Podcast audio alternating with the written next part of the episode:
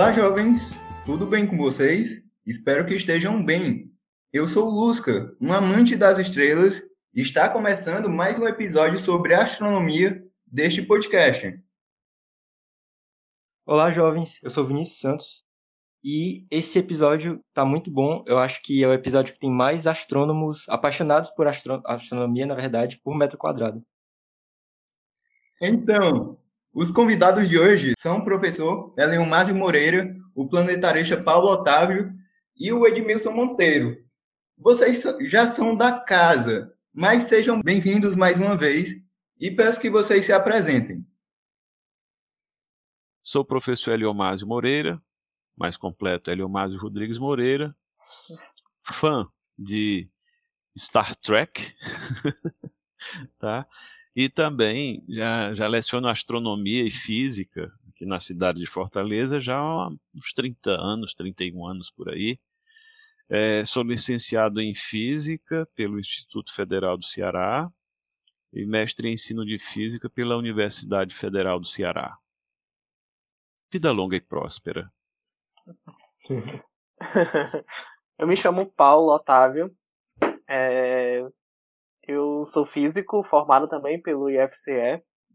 Diferentemente do Eli, que é muito fã de Star Trek, eu nunca assisti Star Trek.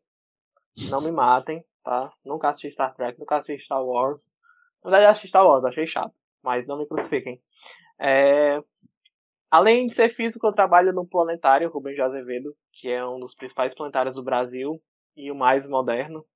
E trabalho também com Olimpíadas de Astronomia, sou professor da UBA, né? Fui professor voluntário da UBA há muitos anos no, também no IFCE. Inclusive o próprio Eliomásio também já foi meu professor num passado aí, mas eu não vou entregar qual foi o ano, né, para não comprometer a idade. e além disso, além de gostar da astronomia, eu também gosto muito de tecnologia, essas novidades, Harry Potter e astronomia, não astrologia, tá? Então não me perguntem qual é o signo de vocês que eu não sei. É, eu sou Edmilson, eu tô aqui tentando acabar ainda o técnico em química do IFCE e é, eu também nunca assisti Star Trek. Eu já assisti Star Wars, eu adoro Star Wars, mas Star Trek eu realmente só ouvi falar, nunca vi nada. E de série assim científica, acho que a minha favorita é The Big Bang Theory mesmo. É... Pois é, eu já participei de Olimpíadas Científicas e acho que é isso. Galera, vocês já conhecem o Spot Geek? Não, nunca ouvi falar. Não. Então, o Spot Geek é o parceiro oficial do blog e podcast Universo de Lusca. Eles vendem broches, cordões e pôsteres incríveis. Eu já adquiri até alguns broches para mim. Além disso, eles têm um canal no YouTube no qual publicam vídeos relacionando a filosofia a temas da cultura nerd geek. Vale a pena dar uma conferida no trabalho deles. Este é o recadinho, jovens, e agora fiquem com o restante do episódio de hoje. Matando devagar. Me diz, amor, como é que vai ficar meu coração? Sem teu amor, sem teu calor, sem teu carinho, na solidão. 2020 foi um ano difícil. Não sei se vocês se lembram do primeiro episódio deste podcast que gravei com vocês mesmos, quando as medidas de isolamento social começaram a ficar mais rígidas aqui em Fortaleza. De lá para cá, já foram 20 episódios publicados e mais alguns Corona News. Toda a equipe trabalhando de casa e se ajudando muito, vai fazendo dar certo esse projeto de podcast de divulgação científica em um ano tão complicado. E como ficou a vida de vocês? Muitas lives, estudos e correria? Bom, para mim que sou professor há uma temporada, logicamente todo dia você tem que se reinventar. Né? Você enfrenta metodologias distintas a cada início de ano para as escolas.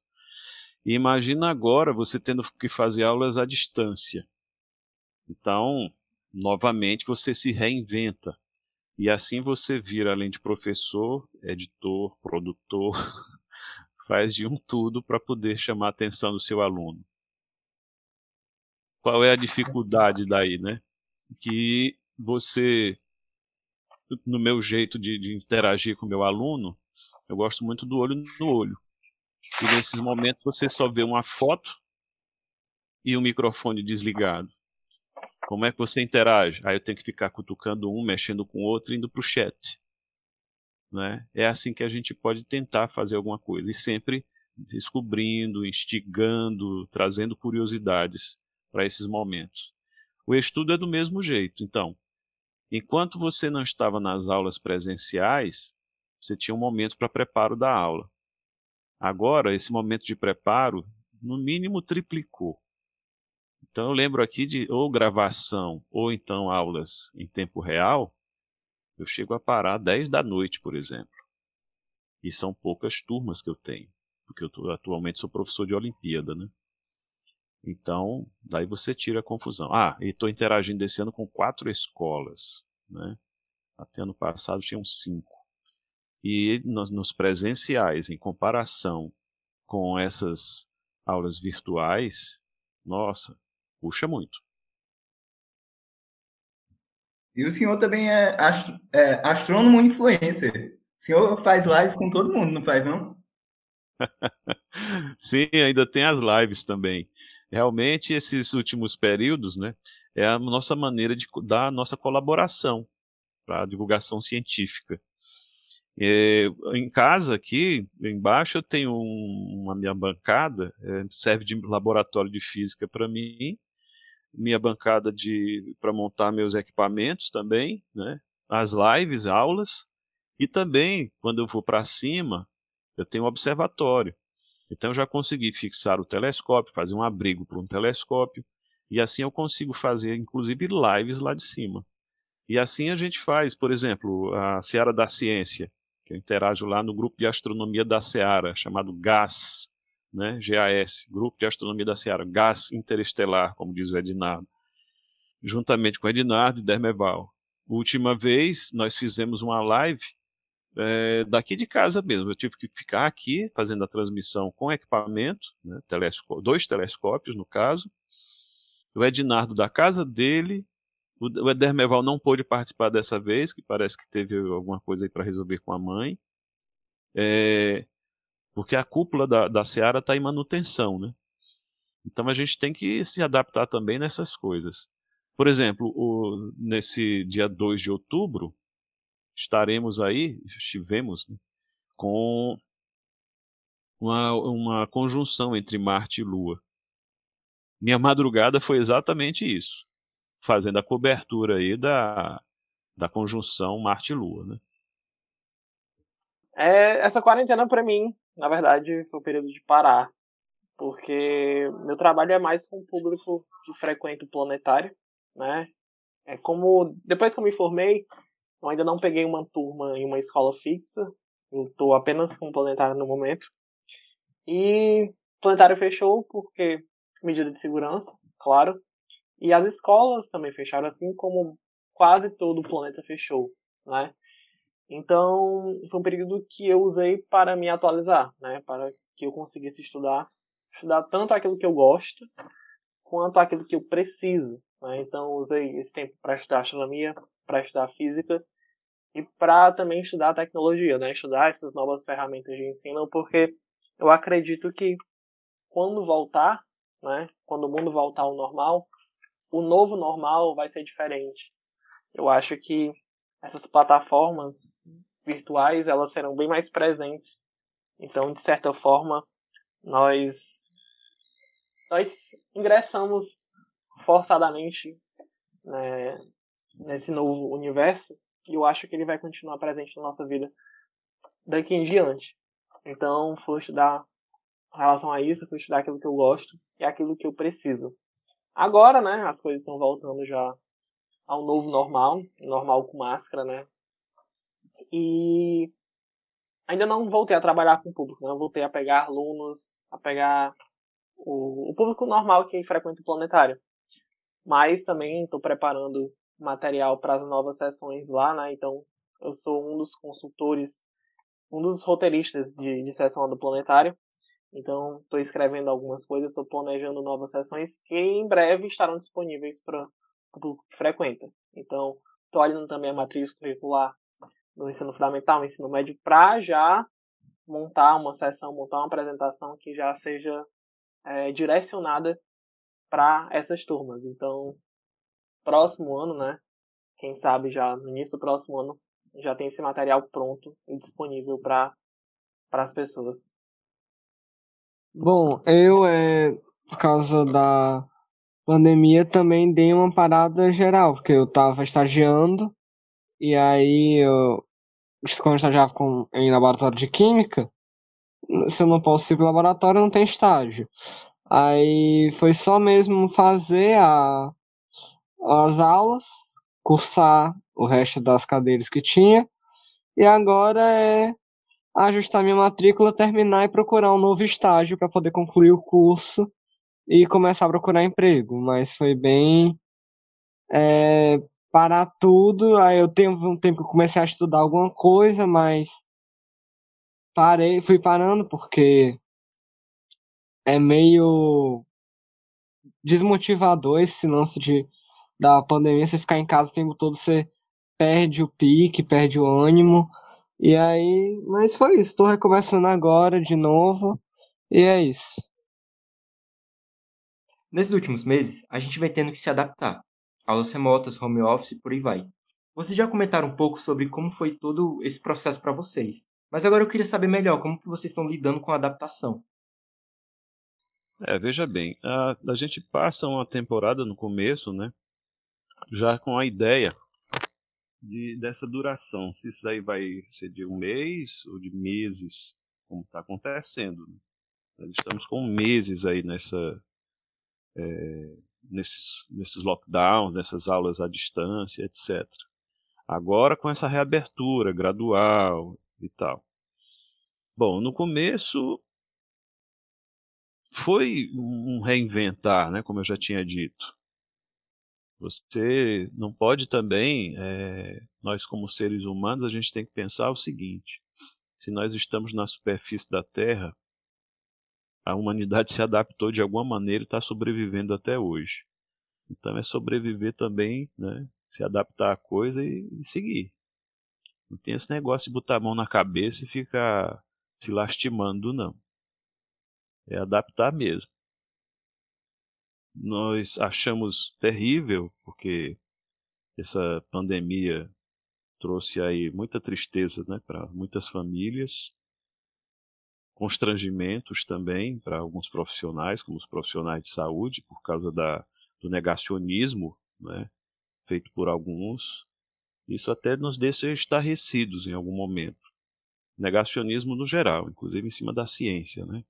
Que a gente sabe que é o que mantém a civilização hoje em dia, se a gente for pensar bem. Porque ciência não é questão de opinião. Então a gente tem que começar a pensar nisso. E as pessoas confundem esses momentos aí de você pôr uma máscara, fazer o distanciamento, etc., confundem até com política, mais ridículo ainda. Então, essa adaptação né, veio em, em, em, meio a essas notícias que vão aparecendo também. E uma outra coisa, né? Muito cuidado. A gente tinha que ter muito cuidado também nisso nas nossas aulas com os nossos estudantes. Gente, cuidado com as notícias que aparecem por aí. Procurem ver as fontes. Procurem fontes que você sabe que são fidedignas, não é?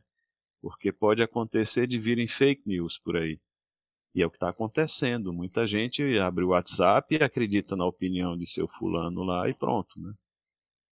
E isso é perigoso. Enfim, a reação foi essa: adaptar, não é? tocar o barco, seguir em frente, à medida do possível, não é? manter o foco, tá? E, enfim, se informar, estudar muito né, também, que é o que a gente fez demais, né, Paulo? Com certeza a gente conseguiu botar muito, muita matéria em dia. Sim, a pandemia das coisas boas, né? De ter esse período. É, vou colocar ocioso em aspas, porque não foi ocioso, né? Ninguém estava planejando por isso. Ah. Mas deu para colocar muita matéria em dia, né? Deu para estudar coisas que você sempre tem interesse, mas que nunca tem tempo porque tem obrigações e essa pandemia de certa forma apertou um freio de mão e todo mundo teve que parar. Mas eu vou pegar esse gancho do do Eli, né, sobre as fake news, porque é algo que está muito presente hoje em dia na sociedade, principalmente as pessoas que possuem smartphone, né, que frequentam grupos de WhatsApp, que recebem informações de WhatsApp. Dois anos atrás nós tivemos um problema bem grande com fake news nas eleições e dois anos depois, fatidicamente, nós também temos um grande problema de fake news hoje, né, com a pandemia. Pessoas que, porque tem um telefone, porque assistem dois, três vídeos no YouTube, se acham especialistas em é, pandemia, especialistas em saúde, em tudo. Né? Nós temos vários especialistas sem diploma, sem o conhecimento básico necessário. E isso é muito perigoso.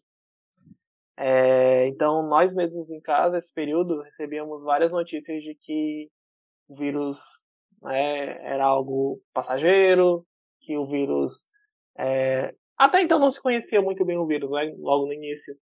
Mas muitos métodos de, de matar o vírus, que até mesmo pessoas influentes falando que esse vírus era só uma gripezinha, né? E depois de alguns meses hoje, né? Nós estamos em outubro, a pandemia começou em março. Então, 10 menos 3 dá 7, né? 7 meses de pandemia, aproximadamente. E até agora não existe fórmula mágica, né, para acabar com o vírus. A vacina não se sabe quando vem. E, de certa forma, as fake news diminuíram com relação ao vírus, né? Mas eu acho que serve como um alerta para a gente que trabalha na ciência como a gente pode mudar essa realidade, como a gente pode levar mais conhecimento para as pessoas, porque uma pessoa que acredita em fake news, né, a pessoa que cai nisso é uma pessoa que não tem um conhecimento científico mínimo. E nós como professores, né, nós como pessoas com, com diploma, nós temos que mudar essa realidade. Nós temos que levar o conhecimento às pessoas, o conhecimento básico necessário para que ela consiga pegar essa informação, consiga é, pensar né, antes de compartilhar, consiga ver se aquilo é verídico ou não. Isso não serve só nas fake news, serve para tudo. É, para até mesmo você ter uma rotina de estudos e para você até ser um cidadão. Então, é, eu acho que nesse novo normal, nós precisamos ter muito cuidado com o que nós falamos e aonde nós nos informamos. Eu acho que é isso. Falei muito, senão vai esticar muita coisa. É, nessa adaptação, primeiro realmente esse de fake news toda vez eu ouvi muita gente falando que ia acabar rápido, e toda vez eu ficava cético. E aí, se não me perguntar, eu falava, olha, isso aqui é no mínimo até setembro. Esperando tá errado, mas eu imaginei que fosse até setembro e já estamos em outubro. Bom, é, o, na, meu maior com essa adaptação, principalmente as fake news, que tem vindo muito, e o lance de conseguir manter uma rotina. Sendo que como eu tô em casa, não tem obrigação, não tenho que, não tenho horário para fazer nada, então é muito difícil fazer estabelecer uma rotina com qualquer coisa assim. Isso está sendo o meu maior desafio nesse período. Mudando de assunto, quando a gente pensava que o ano ia se encerrar sem mais novidades, os cientistas descobrem fosfina em Vênus e o mundo só falou disso. Não se falava mais em coronavírus. O negócio era a fosfina em Vênus e a dúvida pairava. Havia vida nesse planeta? Então, vocês que estão sempre estudando astronomia, é, podem esclarecer para a gente é, essa descoberta da ciência? Bom, primeiramente, né, fosfina e Vênus, se você for buscar artigos científicos. É, existe de uma astrobióloga, eu acho que ela é até portuguesa, um artigo já de um tempo atrás aí, que ela fala que fosfina é uma bioassinatura, quer dizer, se um dia você for analisar os exoplanetas, ou seja, aqueles planetas descobertos orbitando outras estrelas, né? E quiser saber se aquele exoplaneta tem vida ou não, uma boa, um bom indicativo seria a descoberta de fosfina, entre outras coisas, né? Obviamente, por exemplo, água, metano, etc. Mas é, quando a gente vai analisar as descobertas de fosfina no sistema solar, você vê que Júpiter e Saturno têm fosfina. Mas o que é que é diferente aí para Vênus, né? O planeta Vênus, ele está é, tá produzindo fosfina constantemente. Essa fosfina está nas altas nuvens de Vênus, numa região cuja temperatura dessas altas nuvens, atenção aí, tá? É uma, uma temperatura de 20 a 50 graus Celsius, quer dizer, equivalente à da Terra, é? A pressão atmosférica é de 1 atm, enquanto que na superfície de Vênus, quer dizer, abaixo dessas nuvens, portanto, aí a temperatura já chega a 465 graus Celsius, a pressão é de 90 vezes a da atmosfera terrestre, né, 90 atm, enfim.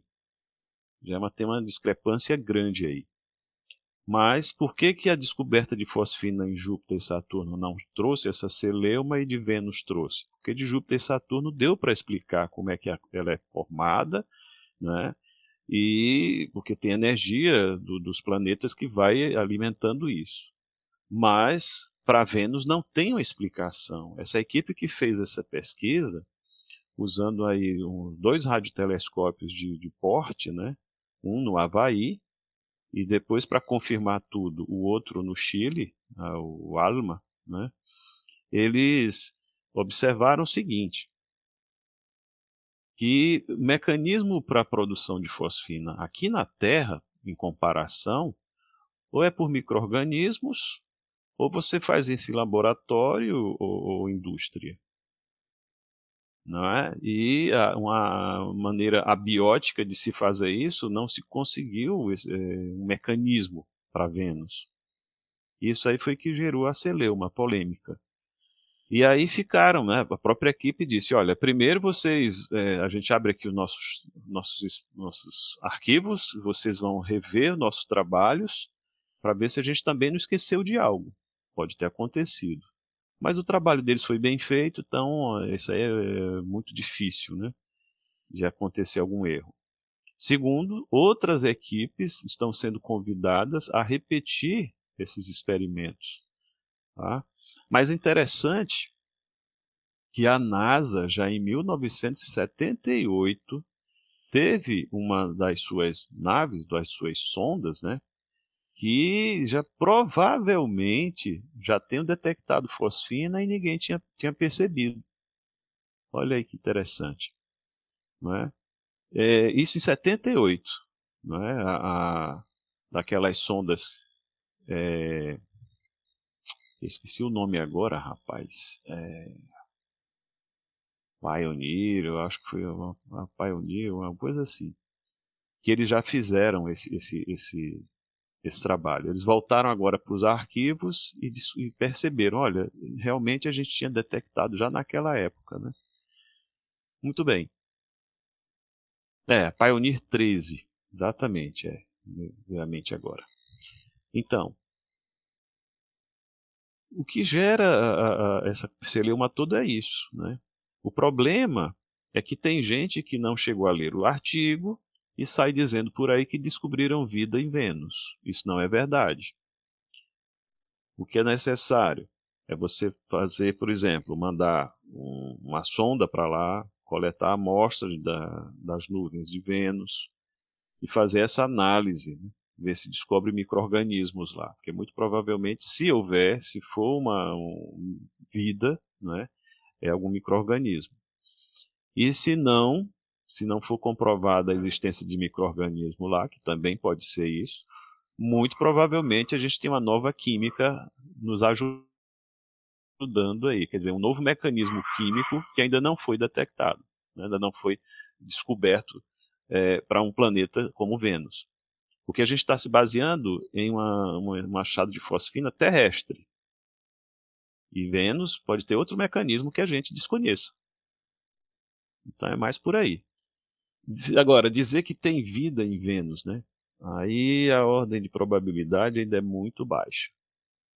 Então é mais ou menos por aí. Pegando o gancho do, do Eliomaso, né? Que já falou basicamente tudo. é, então, assim, de certa forma, com o resultado desse artigo, nós temos uma, como é que eu posso dizer, uma justificativa para mandar, para estudar melhor Vênus, né? Para poder, quem sabe, até mandar uma sonda lá para analisar esse material. Então, é mais investimento para a ciência, né? E se caso dê positivo para material biológico em Vênus, é, eu acho que é uma nova realidade que a ciência vai encontrar para poder justificar isso, né? Para poder justificar essa forma de vida, de onde é que ela veio. Nós, querendo ou não, já vamos ter certeza de outras coisas também, né? Como a panspermia, que a vida pode ter sido originada fora do nosso planeta e ter é, caído aqui, né? Então, assim, é algo que nos próximos anos, né, nós teremos essa, essa resposta, mas é, é um ânimo, né? É um ânimo descobrir isso, descobrir que nós estamos próximos de alguma resposta. Eu, como, como estudante de química e espero futuro estudante de biologia, fico extremamente animado com essa descoberta, porque é, se for um processo geológico, é um processo geológico inteiramente novo para ser estudado, e isso vai abrir grandes alas né, na área da química para você ver as reações que podem ocasionar isso. E se for biológico, é extremamente mais incrível, porque você pensa, é uma vida que é uma vida que não tem provavelmente não vai ter nada a ver com a vida que nós conhecemos. Assim, o básico vai. Produz fosfina, provavelmente vai ter é, fósforo como uma das moléculas como um dos átomos constituintes principalmente, é, o DNA, o RNA, a água. Mas tirando isso, que é o padrão, tudo pode ser diferente, porque toda a vida na Terra tem uma origem comum. Então todos os DNAs eles têm é, grande porcentagem comum. E que provavelmente essa daí talvez não tenha nada, nenhuma proteína que exista na Terra. Tudo pode ser totalmente diferente. Então é uma possibilidade incrível para ser explorada. Realmente foi, são muitas possibilidades.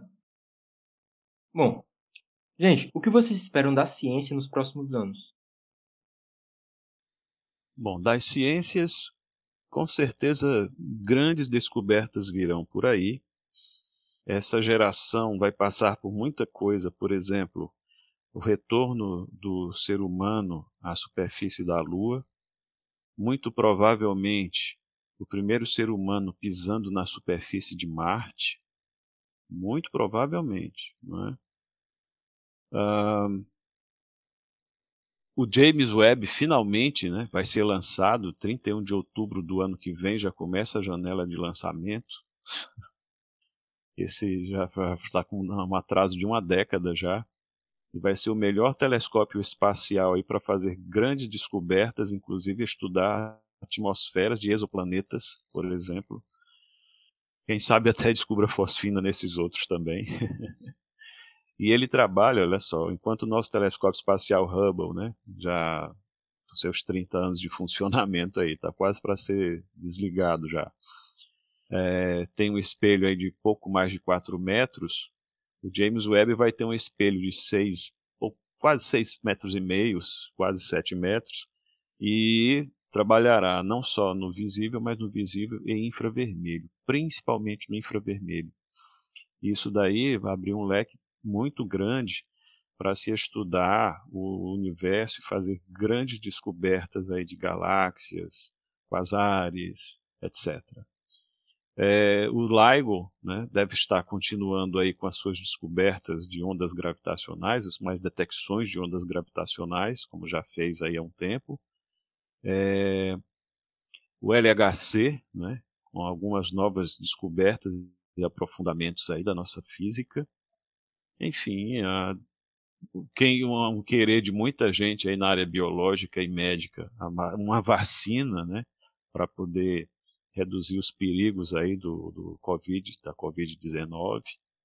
Enfim, muita coisa na nossa área, né, científica, da física, das exatas, novas descobertas também nas áreas médicas e biomédicas, química, enfim. Muita coisa boa vem por aí, tecnológica e científica. Eu acredito que nesse mundo pós-pandemia, né? Eu acho que a ciência não vai deixar ocorrer uma situação parecida com essa. É, afinal, tivemos um sofrimento muito grande e uma paralisação muito grande da nosso processo de evolução, né? Como seres humanos e como economia também. E nos próximos anos também nós vamos, vou até concordar com ele em alguns pontos, né? Com relação à questão da exploração de Marte. Em breve nós teremos pessoas lá é, pousando no planeta, né? Criando a nossa primeira colônia fora do planeta. Afinal, o ser humano ele só pisou na Lua. Nenhum outro corpo celeste, além da Terra e da Lua, o ser humano pisou. Então, o próximo destino é Marte. Nós temos já a SpaceX fazendo vários testes de lançamento, né? Recentemente tivemos um lançamento bem sucedido dos astronautas para ISS. E em breve, com o apoio da SpaceX, né? Nós teremos a, a primeira tripulação que vai colonizar Marte. Colonizar porque eles não vão retornar, né? Eles vão para ficar lá mesmo. E também tem a questão do turismo espacial, né? Com, com relação à SpaceX, a SpaceX está é, revolucion, revolucionando esse mercado, né? Um mercado que até então não existia, né? Que era dominado pelas agências de, de pesquisa aeroespacial. Todo mundo vai passar e... pelo espaço, né, Paulo? é. E assim, né? com, com esses foguetes que retornam, né, o processo de envio de seres humanos para o espaço ficou bem mais barato. Não é que pode ser, será daqui a algum tempo algo bem mais acessível do que era há 20 anos atrás. Já está sendo mais acessível, mas daqui a 20 anos, daqui a 30 anos será muito mais. Então, eu acho que até 2100 nós já teremos o turismo espacial bem mais ativo né? Sem ser para milionários, bilionários, um ou dois, eu acho que vai ficar mais, né, pode dizer assim, mais é, real na vida das pessoas de programar uma viagem, pelo menos para para para a órbita da Terra algo perto, né? Não não ir para a Lua, porque eu acho que um turismo espacial que vá além da órbita da Terra é muito muito caro e ainda muito fora da realidade no momento. Ah, você, deixou, você deixou o meu sonho, eu tava pensando aqui, uh, já vou planejar minha viagem para a Lua, minhas férias para a Lua. para a Lua ali passar o final de semana. Mas assim, é... no futuro próximo acredito que essa vai ser a nossa realidade, né? Ele falou sobre o James Webb, o James Webb também vai revolucionar a ciência com esses dados, né? Essas toneladas de dados que ele vai produzir, porque haja HD, viu? Para armazenar isso tudo, haja servidor serão muitos dados, então vai precisar de muita gente para processar esses dados. E assim, teremos muitas descobertas com relação a isso. Eu não acredito que, por exemplo, é, nós teremos uma exploração além de Marte nos próximos 100 anos, porque se torna algo muito mais complicado de fazer. É, me preocupa muito saber que a ciência está sendo deixada um pouco de lado, né, a ciência aeroespacial, principalmente no nosso país. A ciência no nosso país está sofrendo bastante.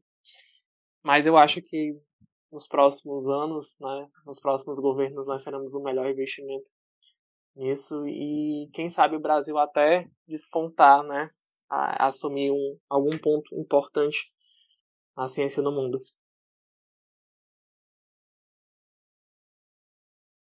É... Pois é, o que eu tava pensando nossa, o Paulo falou usando fico sem graça, como não tinha pensado em nada tão elaborado assim. Não, o que eu tinha pensado aqui pra ciência nesse futuro mais próximo era algo como é, a continuação, por exemplo, da notícia que teve no ano passado de a, da supremacia quântica que a Google disse ter alcançado e algo nessa escala. A gente estudar essa possibilidade de vida de Vênus. Mas o professor Leomásio e o Edmilson comentaram sobre a descoberta de novos mecanismos em relação a mecanismos físicos, né, químicos, biológicos, em relação à origem da fosfina em Vênus. E o Paulo comentou também sobre a questão da exploração espacial e tudo. Todas essas considerações me levam a pensar que no momento em que a humanidade puder ter uma aproximação mais íntima desses novos ambientes, desses exoplanetas ou assim para um futuro longo, né? E também para os planetas do sistema solar, no momento que isso acontecer, vai representar uma, uma revolução no conhecimento científico sem precedentes, né? Vocês concordam com isso? Então, a descoberta científica a gente está fazendo, né, vendo constantemente, né, diariamente. E a, a ciência avança a passos de gigante, a tecnologia a passos de tartaruga, né? Mas em alguns momentos a tecnologia alcança a ciência em algumas coisas. E aí a gente vê, por exemplo, há, há muito tempo, algum tempo atrás, você tinha os sensores de telescópios, né, para poder registrar as imagens dos astros e tal. Hoje em dia sendo miniaturizados e são sensores das nossas câmeras de celulares. O GPS, né, no seu dia a dia, para você se localizar, usando aí a relatividade de Einstein. Você vê, por exemplo, a, aplicações em viagens espaciais, né, como foi o caso do projeto Apollo, de 1969 a 1972, em que apareceram aí, por exemplo, microcomputador, né, fralda descartável, tênis, muita coisa assim, as comidas né, desidratadas, uh, eletrocardiograma, eletroencefalograma, veio muito dessas eras também, dessas épocas também. Eles conseguirem adaptar isso para você monitorar isso de longe. E hoje em dia você está fazendo isso, né? As, as ARPANETs e as internets, né? O próprio LHC, o LHC com a, a, a, a o advento da internet, né? Ano passado, enfim. o próprio touchscreen, né? Ele touchscreen. A, a Márcia Bergali sempre fala isso que isso. foi Pronto, a ideia da Márcia foi legal. Para ser isso. aplicado no LHC, no CERN, que depois o Steve Jobs comprou, né? A patente uhum. e aplicou no mundo da telefonia. Hoje todos os celulares e tudo hoje em dia, né, basicamente funciona com touch, até televisores, você tem televisores que é, você pode tocar na tela também e ele já responde. Isso é muito bom porque é um, é um avanço tecnológico que foi desenvolvido, né? Não pensando uhum. nessa aplicação final que nós usamos hoje, mas sim para ser aplicado no, numa área bem específica da ciência que teve uma, uma como é que eu posso dizer assim, uma adaptação bem grande, mas uhum. aplicada em, em outros pontos, né? Em outras áreas. É, porque a gente vê, por exemplo, a, a, ciência nesse lado, a tecnologia nesse lado, e a gente vê também até na psicologia, nessas áreas aí da, da mente humana, porque, por exemplo, é, existe até um, um documentário, é recente ele, é, se eu não estou enganado, é o, o Dilema das Redes, está falando justamente isso. De alguma maneira as pessoas estão usando a tecnologia né, para nos manipular, para ganhar dinheiro com a gente. Se você tem alguma coisa gratuita, não é de graça, é porque você é o produto, por exemplo. Né? E assim a gente tem que ter cuidado também. Poxa, é muito bom. Ah, você está no taut aqui, virando o celular para lá e para cá, e de repente você está numa dependência danada. Será que tu consegues ficar cinco horas sem olhar para o celular? Não dá não, tem dessas também, viu? Já estamos dependentes também, né?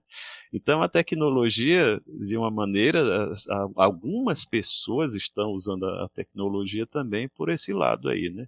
Para ganhar dinheiro nas nossas costas, nos mantendo cada vez e muito viciados e dependentes dela. O que não deveria acontecer, né? a gente deveria ah, harmonizar isso. Né? E tem como também. Né? É aquele lance, às vezes você compra um produto que é de última tecnologia, no dia seguinte já tem um produto bem melhor. Né? Que a, todas as propagandas elas induzem você a comprar porque é bem melhor, que é bem melhor, é bem melhor. Você acaba consumindo, né? Então acaba que hoje em dia nós Isso. temos um consumo muito grande de equipamentos eletrônicos, de informática no geral, né?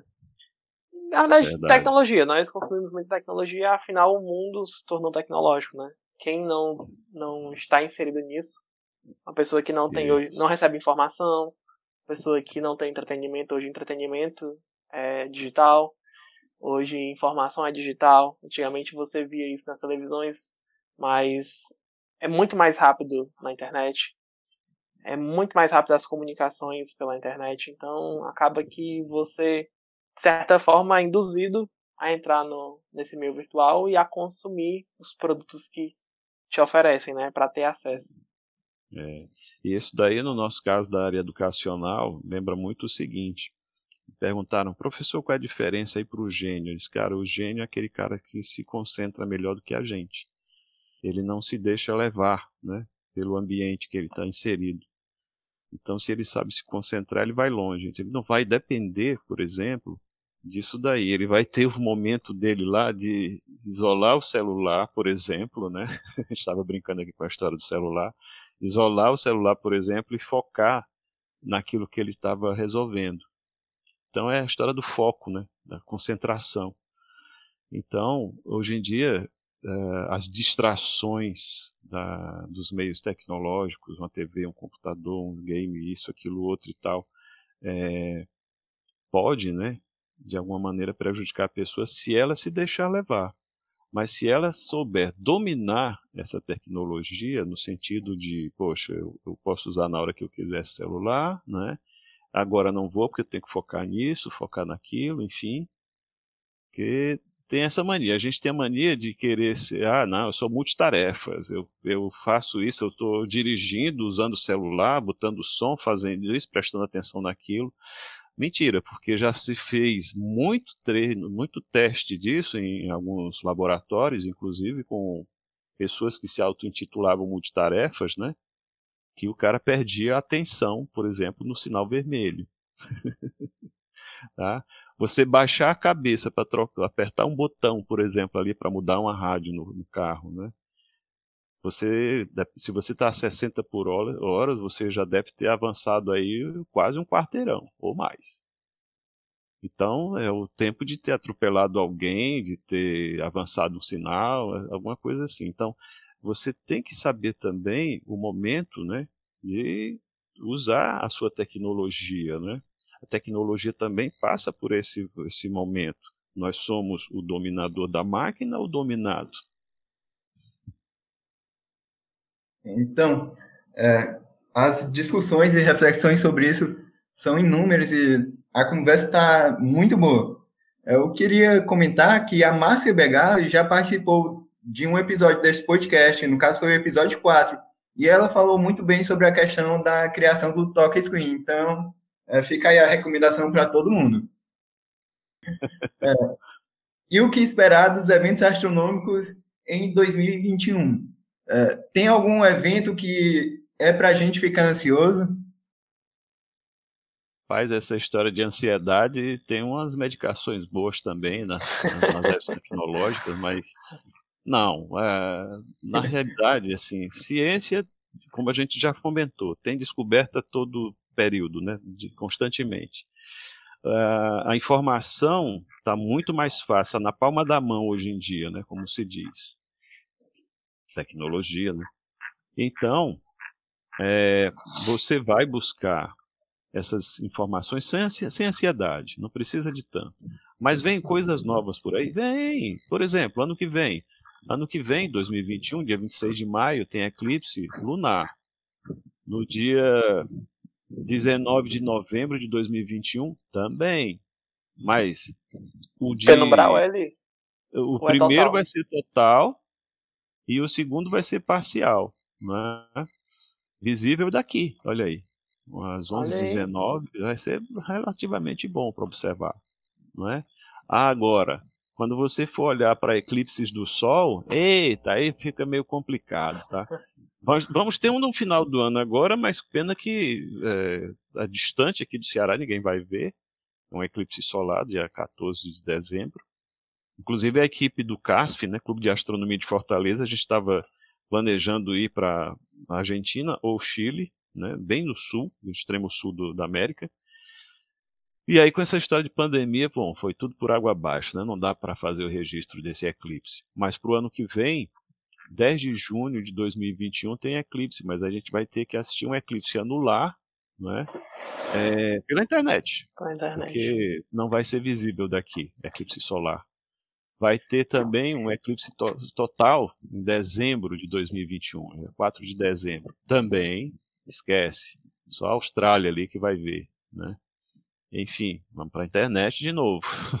então você viaja para esses lugares, né?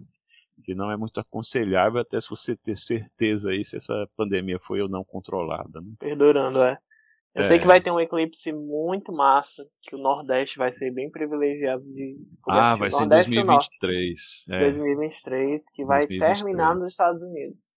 Então, é. assim, quem mora em Natal, extremo sul do Ceará, mas o sul do Ceará vai pegar só o finalzinho, o início no finalzinho da tarde. É, mas o norte tarde, é. do país e América Central e, e do norte vai ver esse eclipse muito bem também. É, é como é 2023, um... né? Dá pra gente é, se organizar daqui pra lá, né? Já ia falar Pô, isso daí. Pra tá no quintal da gente. Pra se organizar. Bem é. pertinho, dá pra ir, pra passazinha. Até pra ir de carro, quem tiver carro. é, dá.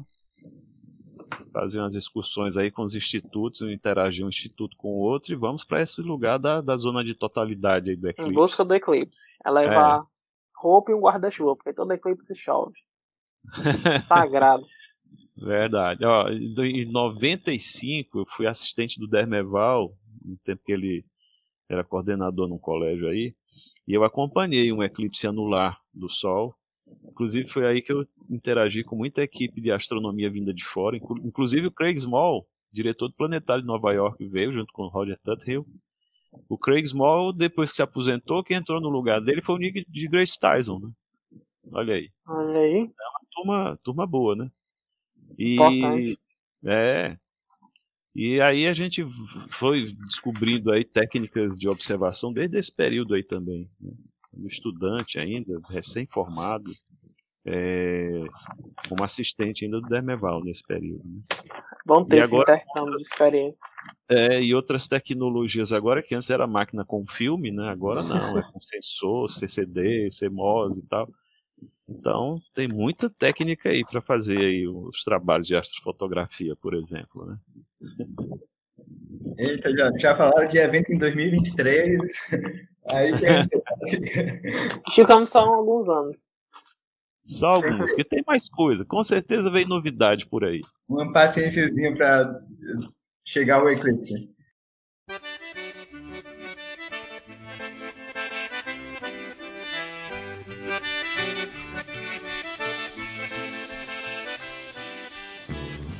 Jovens, o blog podcast tem uma campanha de financiamento coletivo no Apoia-se. A produção deste podcast envolve custos com energia, aplicativo e bastante tempo dos nossos colaboradores. Você pode nos ajudar em apoia-se barra o universo de Lusca. E sabe o que é mais legal? Ajudando com valores a partir de um real, você ganha um texto inédito do Lusca. Ajude lá! Se você não puder ajudar financeiramente, não tem problema. Compartilhar os episódios e textos com amigos, colegas de trabalho, família, cachorrinho, papagaios e afins já é uma grande ajuda. Obrigado e fique com o restante do episódio. Tenho tudo nas mãos, mas não tenho nada. Então melhor ter nada e luta pelo que eu quiser. Ei, mas pera aí, ouço o forró tocando e muita gente aí. Não é Para quem não sabe, o professor Elion Márcio faz belas astrofotografias e muitas vezes divulga em seu Instagram, arroba Elion Márcio. com Z. Então, professor, como estão os trabalhos de astrofotografia nesses últimos meses? Vi no seu Instagram que tirou até algumas belas fotografias do cometa New Eyes em julho, não foi? Olha, a astrofotografia virou um hobby, né? Ah, professor, mas o senhor dá aula de astronomia, trabalha com astronomia, ainda é hobby? Pois é, a melhor maneira de você esfriar a cabeça quando está preocupado, cansado é, de tanta aula, live e etc., né? Ou do dia a dia, quando nas correrias do antes pandemia, né?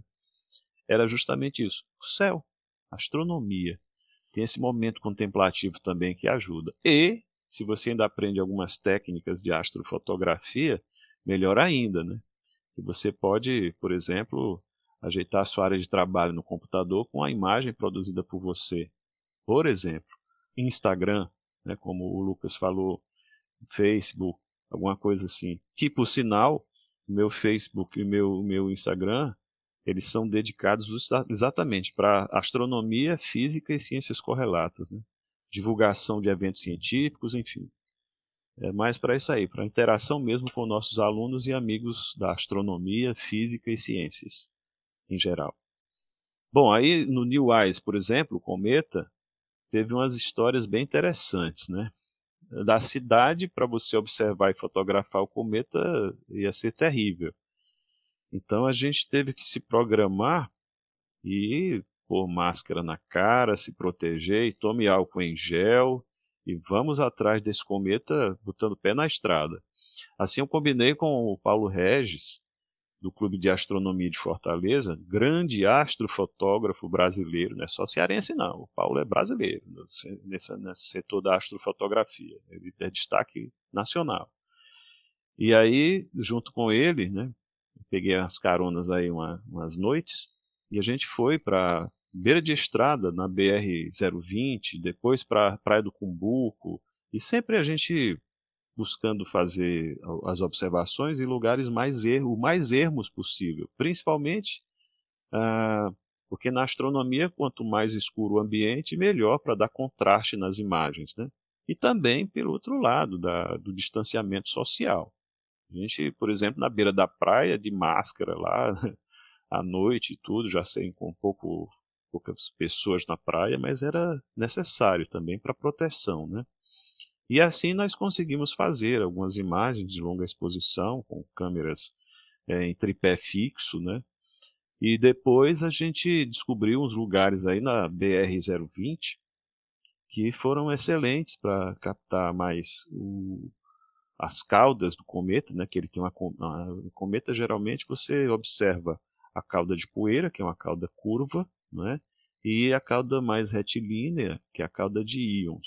Né? A cauda, é, e assim deu para registrar as duas, inclusive, do New Eyes. Tanto o Paulo conseguiu uma excelente imagem, ele faz composições paisagísticas também, né? é astronomia, que é uma outra técnica que existe, a, a foto com composição, aproveitando o ambiente, quanto aquelas de você fazer só do astro em si, né?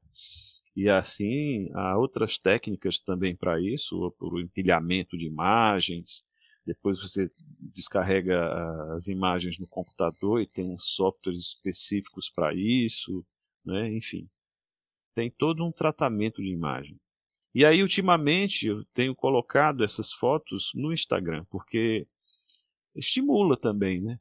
Muita gente vê, acha bonito e, ah, eu quero saber como é que faz. E assim você dá uma dica ou outra e a pessoa vai aprendendo, não é? Isso é muito bom, porque, poxa, é a maneira positiva, né, de se utilizar as tecnologias. Se está ao alcance da mão, vamos fazer. Por exemplo, com o celular você consegue fazer uma foto da Lua. Aí alguém vai me questionar, mas pera aí, professor, eu fui tentar fazer isso num telescópio uma vez, saiu um borrão branco.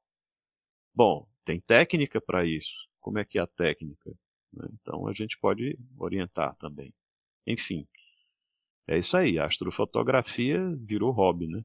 Virou dia a dia também. E agora com essas pandemias, o que, é que você faz trancado dentro de casa? Depois de dar uma aula, depois de dar uma live, depois de pegar um tempo lendo um livro, depois de estudar, fazer isso, aquilo, outro. De se saturar de, de, de séries e filmes e maratonas, né? Bom, Vamos para o céu, vamos, vamos para o observatório, observar as estrelas, planetas, lua, etc. E agora, por exemplo, dia, é, se eu não estou enganado, é 13 de outubro, Marte vai estar em oposição. Então você vê por volta das sete e meia da noite um ponto brilhante no horizonte leste, né, para o lado do nascente, é, que é o planeta Marte. Muito brilhante, muito bonito. No alto do céu, nesse mesmo horário, já um pouquinho mais para no, no, no, no, meridiano para lá, né, para o oeste, você vê outro ponto luminoso perto do meridiano, planeta Júpiter, um outro de menor, menor brilho, planeta Saturno, já tem três planetas no céu. Acompanhar também a própria Lua, né, que é o objeto que se destaca bem para a poluição luminosa da cidade. Mas ultimamente eu tenho conseguido fazer, com algumas técnicas, até fotografias de nebulosas aqui de casa mesmo. E olha que Fortaleza, a poluição já está escondendo estrela de sexta e de quinta magnitude, né? talvez até de quarta magnitude por aí. Então, é, a magnitude é uma, uma maneira de você medir essa, a ordem dos brilhos das estrelas. Né? Maior brilho, menor magnitude. Tem um, umas escalas para fazer isso. Então, aí você consegue já, com algumas técnicas, fazer esses registros também.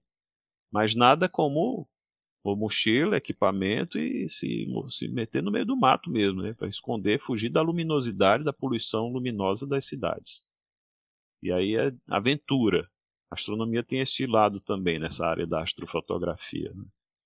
E assim você descobre muito lugar legal. E, bem, procurem o Clube de Astronomia de Fortaleza, CASF, né? que a gente pode depois mandar aí alguns dados a respeito dele, tá? que vale a pena para vocês interagirem. É isso daí. Eu lembro de uma coisa que eu queria falar, perdi completamente é, a força aqui.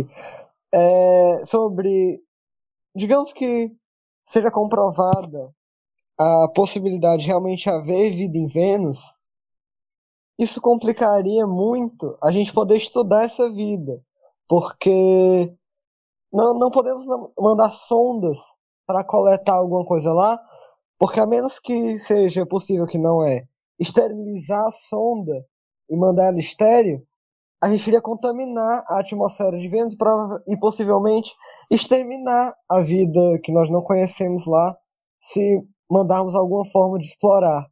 Então, é algo que tem que ser muito pensado nessa próxima nesse tempo que está vindo, caso realmente a focina em Vênus seja oriunda de seres vivos, como iremos explorar essa vida? Porque de qualquer forma da gente interagir com ela, é, usando sondas ou então levando alguma coisa da Terra para Vênus, irá contaminar a atmosfera de Vênus com vida da Terra. E aí isso pode gerar uma competição e extinguir várias espécies dessas que a gente nem sabe como que elas podem ser. Então é algo que se deve pensar nesse próximo ano. É algo assim. E o lance que eu tinha falado também, que eu estou muito ansioso, né, da é, computação quântica. É, acho que é isso. O Edmilson falou um negócio interessante aí. A contaminação por meio de sondas nos planetas, né? Olha, quando o homem foi à Lua, né, já 1969, um pouquinho antes, eles, os americanos e os soviéticos da época, né, eles foram signatários de um acordo para poder esterilizar as naves. Então, toda vez que se lança alguma sonda para o espaço, tem-se essa preocupação. É, não sei se vocês lembram, quando teve uma sonda que foi para Saturno, né, a Cassini, uma missão Cassini-Huygens. E quando a Cassini terminou a missão, eles fizeram com que ela descesse para o planeta Saturno de uma maneira que ela queimasse na, na, nas nuvens, na, na atmosfera de, de Saturno, para não sobrar nada dela, porque se ela estivesse com alguma contaminação, a possível contaminação, né, que tivesse passado ainda, ia se perder ali, se acabar ali na, na reentrada, né? Então eles se preocuparam com isso. Mesmo vai acontecer futuramente com essa sonda Juno aí em Júpiter, que está orbitando Júpiter agora, e outras missões mais. Isso porque é, eu acho que foi Apolo 12, ainda em 69, os americanos pousaram perto de uma, de uma nave russa. Então deu para eles chegarem lá e tiraram um braço da nave que tinha uma câmera e trouxeram de souvenir. Inclusive a União Soviética na época fez um, uma queixa danada por isso, né? Ah, isso é patrimônio nosso, não pode mexer e tal. Enfim. Hoje em dia está no museu lá no Centro Espacial Kennedy, na Flórida, né? Aí parece-me que foram analisar isso e descobriram esporos de bactérias, ou seja, não tinha sido bem esterilizada. E se tivesse, a Lua não tivesse atmosfera, tivesse alguma atmosfera e possibilidade de vida, poderia ter contaminado a Lua. Né? Recentemente, a Israel mandou uma missão para a Lua e nessa missão tinha um experimento com tardígrados e a nave, ao invés de pousar na superfície da Lua, ela caiu. Então tem tardígrado lá na Lua. E a gente sabe que os bichinhos sobrevivem a muita coisa. Tinha até colega brincando, né? Tudo bem que isso aí já é um exagero, mas o, o tardígrado, se a gente fosse voltar para a Lua agora, ia encontrar ETs, né? Tardígrado já reproduzindo na superfície da Lua. Mas isso aí é mais é brincadeira, né? Não é muito sério, não. Mas não deixa de ser uma crítica em cima dessa, dessa falta de cuidado, né? E aí, a ida de sondas soviéticas para Vênus, na década de 1980, por exemplo, muita gente levantou essa hipótese. Rapaz, será que não foram os próprios russos que contaminaram Vênus? O que a gente está detectando de fosfina é de vida desses que as sondas deixaram lá? Não é bem assim, porque não daria tempo. Ah, é, eles já fizeram uma estatística em cima disso, está quase que improvável. Né? Agora, a grande preocupação é Marte. Já tem muita sonda indo para Marte, inclusive em fevereiro agora chegam mais duas ou três aí. Tudo bem, uma vai pousar, as outras duas vão ficar em órbita. É, mas é arriscado. Inclusive, eles estão com algumas ideias é, até na Lua, na própria Lua. A Baía de Atkins, no sul da Lua, ela tem água em estado congelado dentro de algumas pequenas crateras. Por que, que tem água na Lua? Como assim água ainda em estado sólido, professor? Pois é. É porque tem regiões ali que a luz do Sol jamais chegou. Não vai chegar nunca, né? pelo menos por agora. Então aquilo ali mantém o, uma, o gelo, talvez, de alguns cometas que tenham se chocado com aquela região e tal, intacto ali. E são algumas toneladas. Dá para a gente futuramente montar umas bases nas vizinhanças e tirar água dali, por exemplo. Mas a missão é, dos chineses, que agora está no sul lunar, no, na face distante da Lua, que a gente chama também lá do oculto da Lua, não é? Erroneamente chama-se de face escura, lado escuro, não tem nada a ver. Uh, eles estão numa região de uma cratera que é próxima de lá, mas eles não, eles assim, né, também são signatários desses contratos, desses, desses acordos, eles não vão para a Baía de Atkins propriamente dita. Justamente por isso. Poxa, será que está esterilizado esse material deles lá, o, o rover deles? Então tem que ter cuidado com isso também. Mas gostei, Edmilson. Levantou muito bem essa bola. Show. Muito maravilha isso aí. Obrigado, professor. Paulo, fiquei sabendo que o planetário está retomando as atividades, não é? Sim, estamos voltando. É. Previsão de reabertura que eu tenho hoje para dar é dia 30 de outubro. Eu não sei se esse podcast vai ao ar antes ou depois. Mas em novembro nós já estamos funcionando. No início de novembro nós já estamos funcionando. Seguindo todos os protocolos, nós vamos funcionar a princípio com 35% da capacidade, né? Que dá cerca de 25 pessoas no planetário. Serão quatro sessões normais, né? Após cada sessão nós teremos a esterilização do ambiente, né? É, só pode entrar com máscara e teremos também álcool em gel na, na porta para a galera poder usar. É legal voltar porque, assim, né, as coisas já estão retor retornando. Aos poucos, mas estão. Se devem, se deveriam estar retomando, isso daí já cabe em outra discussão. Mas o planetário abrindo vira mais uma opção, né, para as pessoas que gostam de astronomia já poder frequentar. Eu acredito que observações com telescópios não vão rolar tão cedo, observações públicas, por conta do, da questão de contaminação, né? O telescópio você tem que colocar o olho no ocular e aumenta bem consideravelmente o risco de uma, uma provável contaminação. Então nós estamos voltando com apenas com um planetário, sem o projeto escolas e sem o Noite das Estrelas, que é o projeto justamente que nós utilizamos os, os telescópios. No finalzinho de outubro e início de novembro já estamos funcionando de quinta-feira a domingo, provavelmente quinta-feira a domingo. Só vou confirmar isso depois, mas os finais de semana nós estamos funcionando sim, a partir de dia 30. E como você está se sentindo com essa retomada de um novo normal? Cara, assim, não vou dizer que eu estou. Eu tô meio dividido, sabe? Eu, eu queria muito voltar, porque, querendo ou não, você em casa. É, beleza que eu usei esse tempo pra estudar, esse tempo pra me atualizar. Mas nada como você ter contato direto com o público. Isso é muito bom para qualquer professor. Não tem um professor que diga que sistema à distância é melhor do que o presencial. O presencial é muito melhor porque você vê os alunos, né, que você é, consegue é, se conectar com as pessoas. E eu sinto muita falta disso. Porém, uma preocupação que eu tenho muito grande é com relação à minha segurança, né? Porque, é, beleza que a máscara ela já previne, mas é, a gente não pode confiar 100%. Quando a gente sai de casa, nós aumentamos bem esse risco de, exposição, né? Nós já se expomos mais quando saímos e eu acho que receber pessoas, né, ainda mais lá, nós vamos trabalhar com 25 pessoas, dá pelo menos 100, 100 pessoas no planetário em um dia, né, e um final de semana dá 200 pessoas. E claro que se seguir todos os protocolos reduz bastante, mas eu não estou ainda 100%, sabe?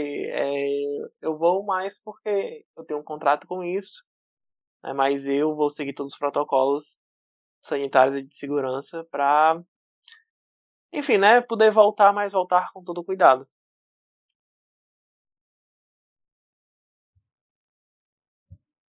Edmilson, você está nos últimos semestres do curso de Química no IFCE e ainda estuda astronomia para Olimpíadas.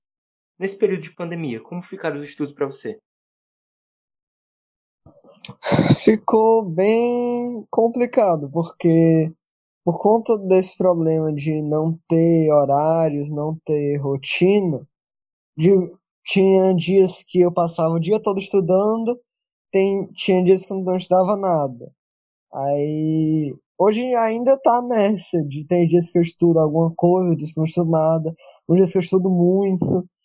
É, e não só astronomia, né? Tem as outras coisas para estudar. E aí gera esse é, problema do foco. Eu não tenho muito foco eu gosto de estudar, eu gosto de astronomia, eu gosto de pesquisar, mas eu sou, sou muito desfocado, então é muito simples eu ir aqui perder a linha do raciocínio e quando eu vou ver, eu comecei estudando, é, sei lá, leis de Kepler.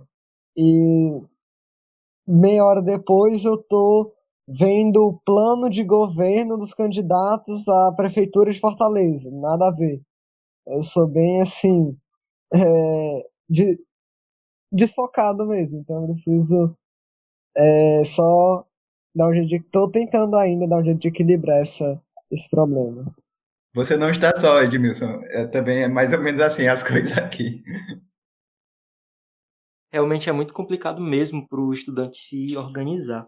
Mas tem até alguns aplicativos que ajudam nisso, sabe? Existe um aplicativo de organização e produtividade muito bom que se chama Forest, em que você cronometra né, os tempos estudados ou trabalhados, e com isso você vai plantando árvores. Então, te ajuda muito a manter o foco e a atingir metas. É bem interessante. Forest é o nome do aplicativo.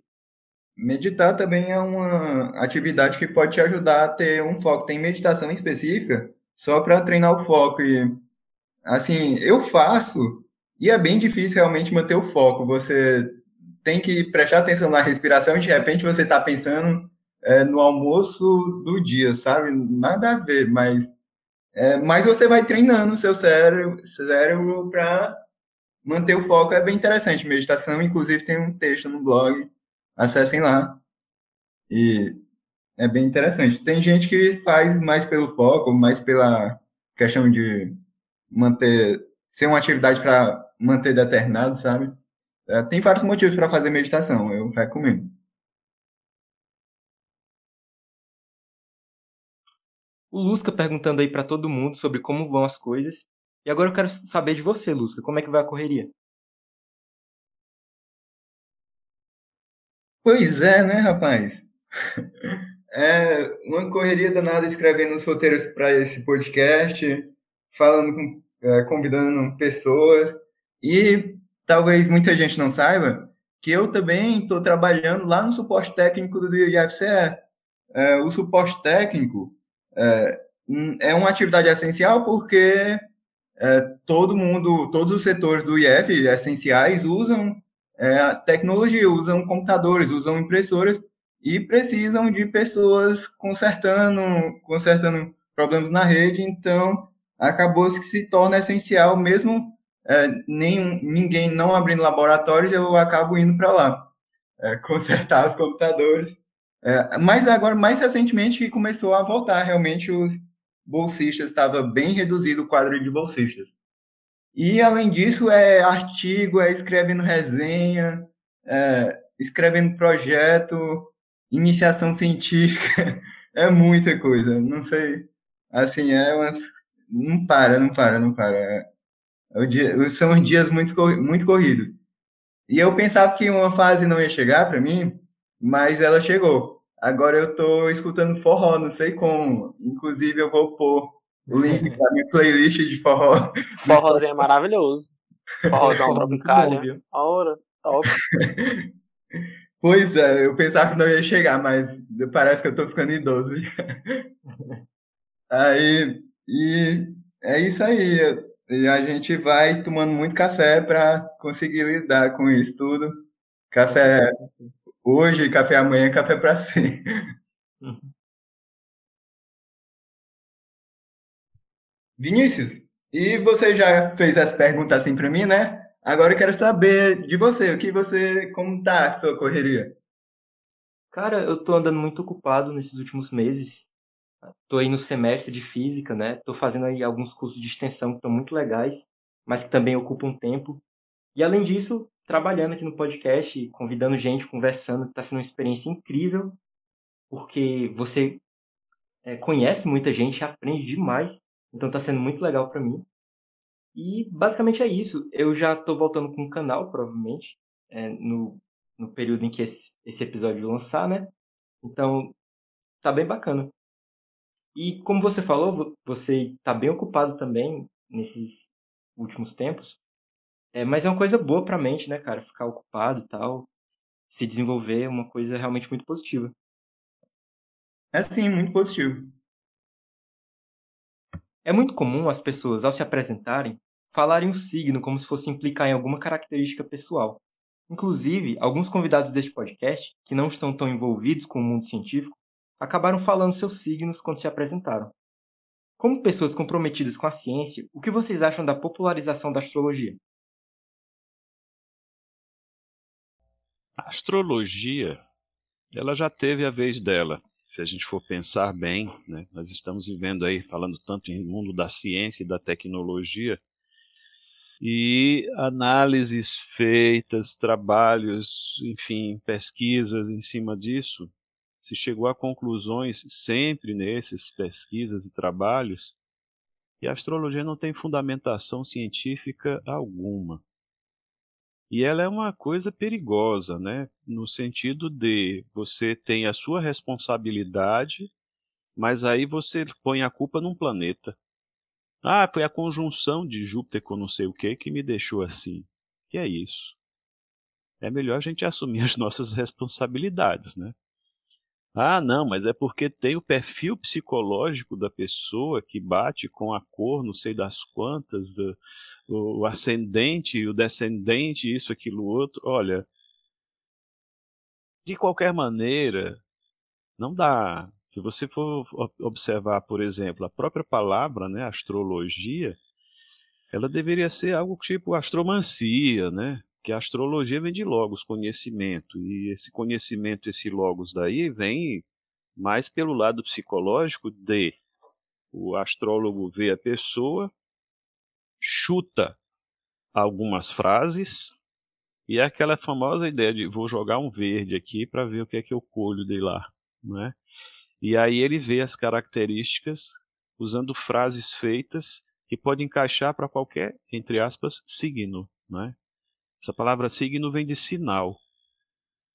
Por exemplo, você vê que uma pessoa que é do signo de leão, né, deveria ser de tipo 22 de julho a 21 de agosto. Mas aí você vai olhar onde é que o Sol está, né, que a gente chama isso de signo solar. Você vai ver onde é que o Sol está. É, ele não está de 22 de julho a 21 de agosto na constelação do Leão. Ele está de 12 de agosto a 17 de setembro. Quer dizer, ainda passa 37 dias lá. No escorpião é pior, né? O pessoal diz, ah, eu sou de escorpião porque eu sou de 22 de outubro a 21 de novembro. Aí você vai ver o Sol só está na constelação do escorpião em oito dias. É de 23 de novembro a 30 de novembro. O resto do tempo, em 18 dias, ele está, sabe onde? No Ofilco, no Serpentário. Ele dá só uma passadinha, né, ali? No, é, no escorpião, só pra dizer, ô, oh, tô aqui. Passar é? um café e lá e sai. É.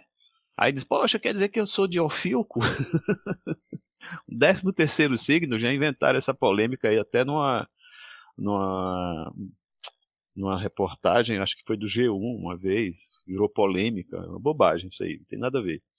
Mas olha, é, outra, a influência que existe na pessoa quando ela nasce, né? Qual é? Gravitacional? Poxa, se você for usar isso, usa... pronto, trabalha só a gravitação de Newton. A influência gravitacional do planeta na criança que está nascendo e do parteiro na hora que está pegando a criança. O parteiro vai ter influência gravitacional maior do que o do planeta. Outra, a constelação e para formar os signos, né, os sinais, que têm o mesmo nome da constelação, constelação é ilusão de ótica. A gente não tem a visão de profundidade, então não vê que as estrelas mais próximas e as estrelas mais distantes de nós. Então você vê altura, largura, mas não vê profundidade. Para você ver profundidade, a distância dos seus olhos tinha que ser mais ou menos a distância Terra-Sol. Então complica, né? Então, signo, esquece. Isso foi uma maneira de um sistema geocêntrico que a astrologia é, né? Que a astrologia tinha que a Terra tinha que ser parada, o centro do universo, tudo girar ao redor, ou seja, um sistema geocêntrico, né? E aliás, antropocêntrico, porque aí tinha que tudo se acontecer em torno do ser humano. Então, quando você vai ver essas, ela é falha. É, características das pessoas, não é? A gente vai ver, ah, mas o cara de, de, de, de, de virgem é mais isso, mais aquilo, mais circunspecto, o, o, o de gêmeos mais comunicativo, isso, aquilo, outro. Aí você vai perceber que outros ditos signos também têm essas características. Ah, professor, mas bate muito bem comigo. Olha, deixa eu comentar aqui um negócio. Uma vez o James Randi, que é, era mágico profissional, ele fez uma pesquisa em umas universidades da seguinte maneira. Ele pegou uma turma numa sala de aula de estudantes bem esclarecidos e pediu para cada um escrever o nome completo, data de nascimento, local de nascimento, né, horário de nascimento. Ele ia fazer os mapas astrais de cada um. Semana seguinte, a equipe dele distribui por cada um, vai chamando com envelope fechado, vai chamando o nome, entregando para a pessoa. Isso eles filmando. Depois ele disse: agora abram o envelope. E as pessoas abriram e leiam, né? O que tem aí. Aí as pessoas, nossa, como é que o senhor sabia que eu sou desse jeito? Está me descrevendo perfeitamente. O outro cara lá dizendo isso e tal, e tal, e tal. Eu disse, muito bem. Agora fechem os envelopes, né? Coloquem tudo de volta e fechem os envelopes. E quem está na frente passa o envelope para o de trás. E o último passa o envelope para o da frente, que é para todo mundo ter o um envelope um do outro. Beleza. Abram o envelope e leiam. Aí todo mundo começou a dar gargalhada. Era a mesma frase, as, eram as mesmas frases para todos na mesma sala. Então, isso é a tal da astrologia. É um alento, né? Para enganar a pessoa para um faz de conta. Tipo, poxa, existem responsabilidades que eu não quero assumir. Então eu vou jogar essas responsabilidades para Júpiter. Já pensou? O planeta Júpiter está lá na dele, ele vai chegar e dizer: Não, eu vou influenciar na vida de Fulaninho hoje. Nada a ver, cara. Muito furado isso daí. Em condições. E só para fechar. Uma vez um amigo meu estava acompanhando um programa de rádio e o cara, o locutor, disse: E agora com vocês o momento da, do horóscopo. Aí ele metia a mão aqui, pegava umas revistas velhas, abria a revista, e você que é do signo tal, e qualquer, ele chutou qualquer signo. Aí lia o que tinha na revista. Detalhe, as revistas antigas. Quando não, não é? No jornal famoso aqui da cidade, meu primo trabalhava no arquivo do jornal, veio o cara do caderno 2, é, pedindo a ele o jornal da, da semana anterior. Aí quando ele entregou, ele, o cara foi metendo a tesoura. Ele, não, cara, que é isso é do arquivo, não pode fazer desse jeito. Não, é porque o cara que faz o mapa astral faltou e eu vou mexer com o que tem aqui para colocar no dessa, dessa próxima semana. Enfim, não dá, né, cara? É por isso, Eli, que eu sempre falo que o meu signo é físico. Pronto. Querem perguntar, vez... você é o quê? Eu sou físico. Uma vez perguntaram qual é o teu signo, dragão. dragão fala um chinês, olha lá chinês. Tem muito mais fundamento do que esses outros. É. Eu acho que a única. É... Acho que a única coisa boa dessa história de signo é o pessoal saber quais são as constelações do zodíaco. Mas se você fizer uma pergunta para essas pessoas que acreditam cegamente em astrologia, pergunta para elas o que é que significa constelação do zodíaco. Só essa simples pergunta. Somente. se eles vão dizer alguma coisa. Bom, é, isso tá no sabem. mesmo patamar da Terra plana, né? É a mesma coisa. É, é uma pseudociência que é amplamente divulgada e muita gente acredita porque é passada de boca em boca e a pessoa se identifica. Ah, não, mas é tão eu. E, e assim, né? São perguntas que são são rasas. Na verdade, são afirmações rasas que qualquer pessoa que leia vai se identificar. Então é por isso que tem uma grande aceitação e as pessoas também gostam de, de terceirizar né, um fator da sua própria vida. É, basta você ver que, tipo assim, alguns é, horóscopos, né? Eles falam, ah, sua cor hoje é preta, sua cor hoje é, ro é rosa, sua cor hoje é, é verde. E tem muita gente que ainda acredita nisso, né? Que só sai de casa com a tal cor. Né? Uma vez eu conheci uma pessoa que seguia isso à risca, né? Que, ah, não, hoje, hoje é segunda-feira, tem que usar vermelho e não sei o que, não sei o que mais. Então, assim, né? É, eu acho que a principal função da astrologia hoje, né? É falar para as pessoas, ó, oh, existem tais constelações do zodíaco. Mas, é, assim, né? Também tem um prejuízo que é uma pessoa, é uma uma. Pode dizer assim? É uma desinformação muito grande sendo passada para as outras pessoas. E nós, como professores de ciência, né? De física, temos que. Física e astronomia. Nós temos que informar qual é a realidade, né? Que a realidade não é tão mágica assim. Que Júpiter, né? Não está nem um pouco se importando o que é que você vai fazer da sua vida. Marte também não está nem aí. Mas você só poderia se preocupar com Marte e Júpiter se ele tivesse vindo em direção à Terra. Fora isso, fique tranquilo. Verdade. Mas olha, é, astrologia, quando for olhar para a alquimia, por exemplo, que a química também já passou por essa, né? A química, olha Edmilson, a química, hoje em dia, a ciência maravilhosa que é, no passado teve a alquimia. E as pessoas usavam também de cores, pedras preciosas, é, a própria astrologia, né, para associar o planeta, o Sol, a Lua com alguns elementos químicos. Por exemplo, a prata, a Lua, representa a Lua. O Sol, o símbolo do Sol, que é uma bola com um ponto no meio, é o ouro. E assim vai para os outros elementos químicos, né? Era na época da descoberta da, da busca da pedra filosofal, aquela coisa toda. Então isso ligado à alquimia. A alquimia hoje ninguém pratica mais. Por quê? Porque tem a química, né? Tem a física nuclear, para você fazer a transmutação de elementos, é física nuclear, pô. Fusão nuclear, fissão nuclear, não é? Agora, a astronomia como dizia o Kepler, que foi astrólogo, né? O Johannes Kepler, ele, para não morrer de fome, ele trabalhou como astrólogo do rei. Era o cargo que tinha na época para ele. Mas ele escreveu uma vez assim: a astronomia é a filha honesta de uma mãe desonesta. Mesmo ele trabalhando como astrólogo, porque ele sabia que ele fazia o mapa astral lá, porque ele fazia o cálculo matemático, né, como astrônomo, né, e aí a interpretação cabia lá para o pessoal do rei. Né? que ele sabia que era furada. Esse misticismo, né? Então, a gente precisa se desprender disso. Se nós somos seres evoluídos, a gente tem que se desprender dessas coisas, né? Bom, alguém vai dizer assim: "Ah, mas na alquimia o próprio Isaac Newton, no final da vida, ele fazia umas coisas lá que era da alquimia". Pois é. Mas o Newton também, em certo momento, ele se desprendeu dessas coisas. Então, quando a pessoa fica dependendo de uma cor para poder sair de casa, de um planeta, disso, daquilo outro, isso é muita insegurança. Os psicólogos trabalham os arquétipos, né? Vão trabalhar em cima desse lado aí, por exemplo, dos, das características dos signos.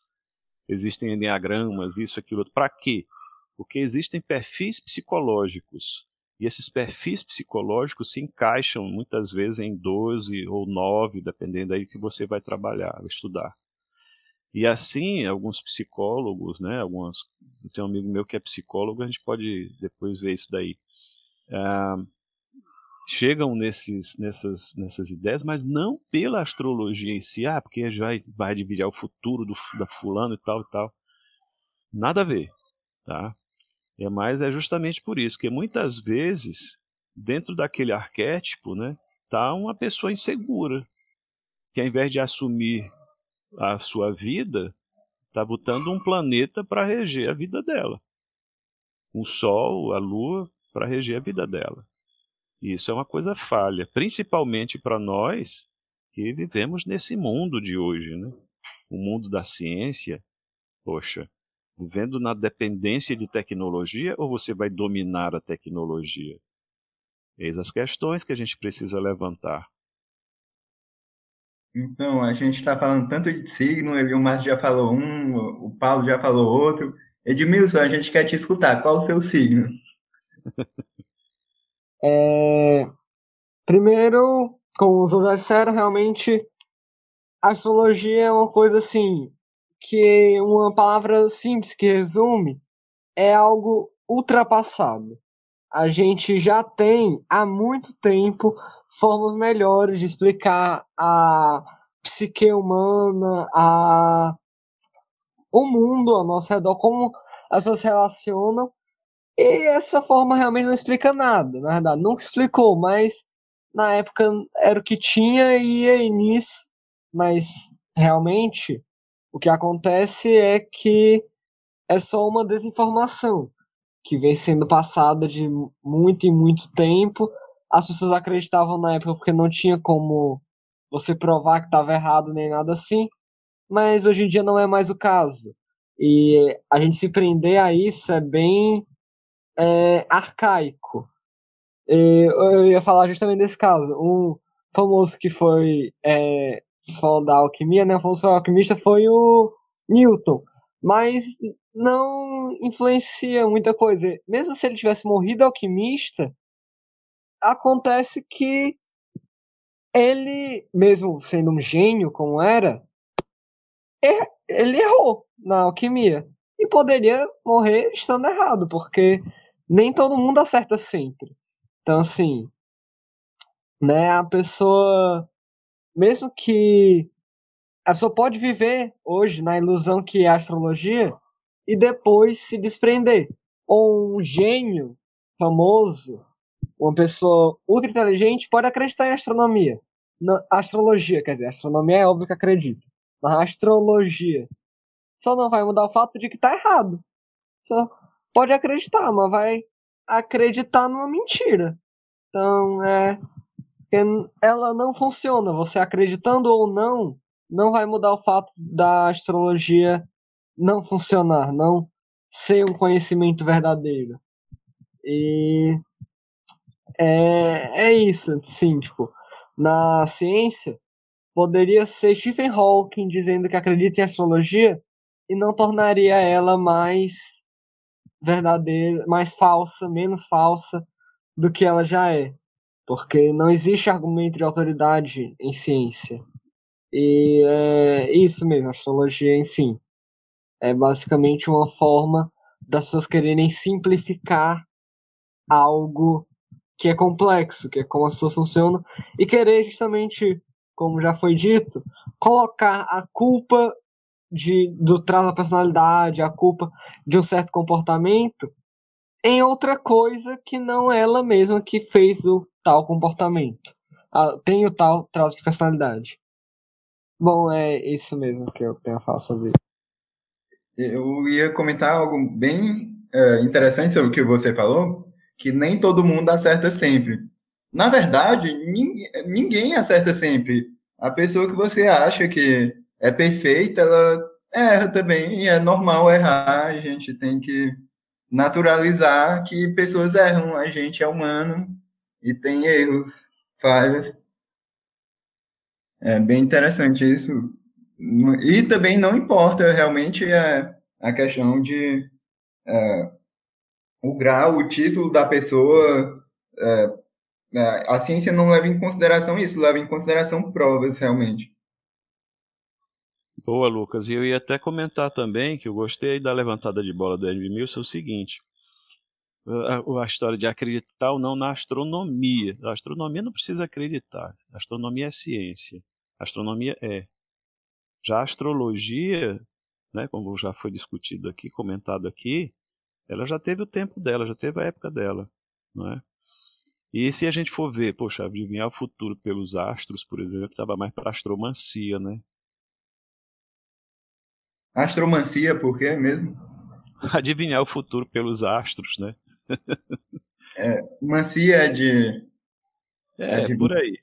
É por aí. Não tem a quiromancia, adivinhar as coisas pela leitura da mão? Hum. Falar em quiromancia, deixa eu abrir um aqui, só para nós aqui. Vai ficar longo, mas o Rubens de Azevedo, quando morava em São Paulo, ele acompanhou um colega pesquisador que o cara fez o seguinte, ele pegava, passava carimbo na mão das pessoas, a pessoa carimbava com a mão uma folha de papel, Aí ele colocava um códigozinho para não identificar a pessoa. Né? Então ele colocava para um quiromante interpretar as linhas da pessoa. Aí uma vez eles fizeram uma que o cara disse: Ah, por essa linha aqui, essa pessoa vai viajar muito, isso, aquilo, outro e tal. Aí quando ele foi pegar a codificação que olhou, era de um orangotango do Zoo de São Paulo. Quer dizer, o bicho ia viajar como se o bicho vivia dentro de uma jaula. então tem dessas, né? O, o quiromante, por exemplo, ele vai interpretando seu futuro porque o corpo fala. Você, ele está segurando a sua mão e vai falando, ele vai jogando algumas frases e você, em algum momento, vai reagir de uma maneira que ele sabe fazer a sua leitura corporal. Então ele já sabe, poxa, já estou no caminho certo, eu vou agora jogar outra frase. E assim ele vai fazendo essa prospecção, ele conta a vida todinha depois. Então tem muitas técnicas desses caras e você pode depois aprender, mas não para o mal, mas para justamente não cair nelas, né? Que é o caso das conversas astrológicas, por exemplo, né? É isso aí, era só esse parêntese aí. Não sei se já aconteceu com vocês, mas comigo já aconteceu de eu falar, não, a astrologia não funciona, por isso, por isso, por isso. Ficarem com raiva de mim, ah, não sei o que, é, Astrologia é tipo religião? Sério? Rapaz, é que nem o povo da Terra plana, virou uma religião isso daí. Vai dizer contra. Eu nem discuto mais hoje em dia. É. Você pergunta pra mim qual é seu signo, eu sou físico. A pessoa, não, de verdade. Eu, não, de verdade, sou físico. É. Aí se vier encher muito minha paciência, aí eu, ah, é, pois vamos lá. O, o que é zodíaco? O que é? Me diz o que é zodíaco. Se me disser o que é zodíaco, aí eu, eu lhe digo qual é meu signo. muito bom. Então, então, já é tradição aqui a gente comentar um pouco sobre filmes, séries, podcasts e temas da cultura pop em geral. É, inclusive, a gente lançou uma votação para selecionar os melhores de 2020 nas categorias filmes, séries, podcasts e divulgadores de conhecimento e games.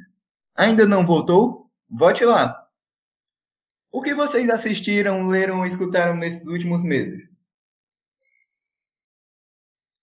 Vamos lá. Vamos ver aqui. O Cosmos. Terminei de assistir o The Big Bang Theory, que tinha perdido umas coisas, coisa em dia. Um seriado muito bom que eu gostei, Dark. Tá? Acompanhei. Mas eu fui de. O resto foi algum filme ou outro da, da Marvel, DC, aquelas coisas. Porque também eu estava muito focado em textos, pesquisas e outras coisas além das aulas e lives, né? E o resto é livro. Aí, livro, eu mexi com um bocadinho aqui. De série, né, que eu assisti recentemente, eu reassisti How I Met Your Mother, porque eu tenho muita dificuldade de assistir uma série nova. Eu gosto de assistir uma série aí pronto. Se eu gostei da série, eu reassisto ela várias vezes. Já aconteceu com House, já aconteceu com Two and a Half Men, aconteceu de novo com How I Met Your Mother. E Lucifer também, né? Deu uma chance pra Lucifer. Todo mundo tava comentando. Foi assistir. Muito boa série, inclusive. Tô esperando a sexta temporada. É... Então, de série foi basicamente isso e eu ouvi muita música, muita, muita, muita música mesmo. E futebol, né? Eu sou muito fã de futebol, então É o que eu mais gosto de fazer, assim, quando tô com tempo livre. É, eu.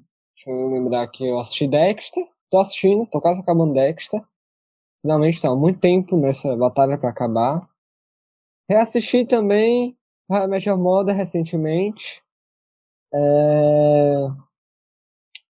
Lucifer, acabei a última temporada. É... Música. Também ouvi assisti, ah, assisti um filme bacana do Wolverine, não é do Wolverine, do Hugh Jackman. É o filme musical que ele fez, é O Rei do Show. Achei muito massa o filme. E acho que é isso mesmo. Ah, assisti Titanic. Eu nunca tinha assistido Titanic. É, é muito irado Titanic. Curti. Pois é.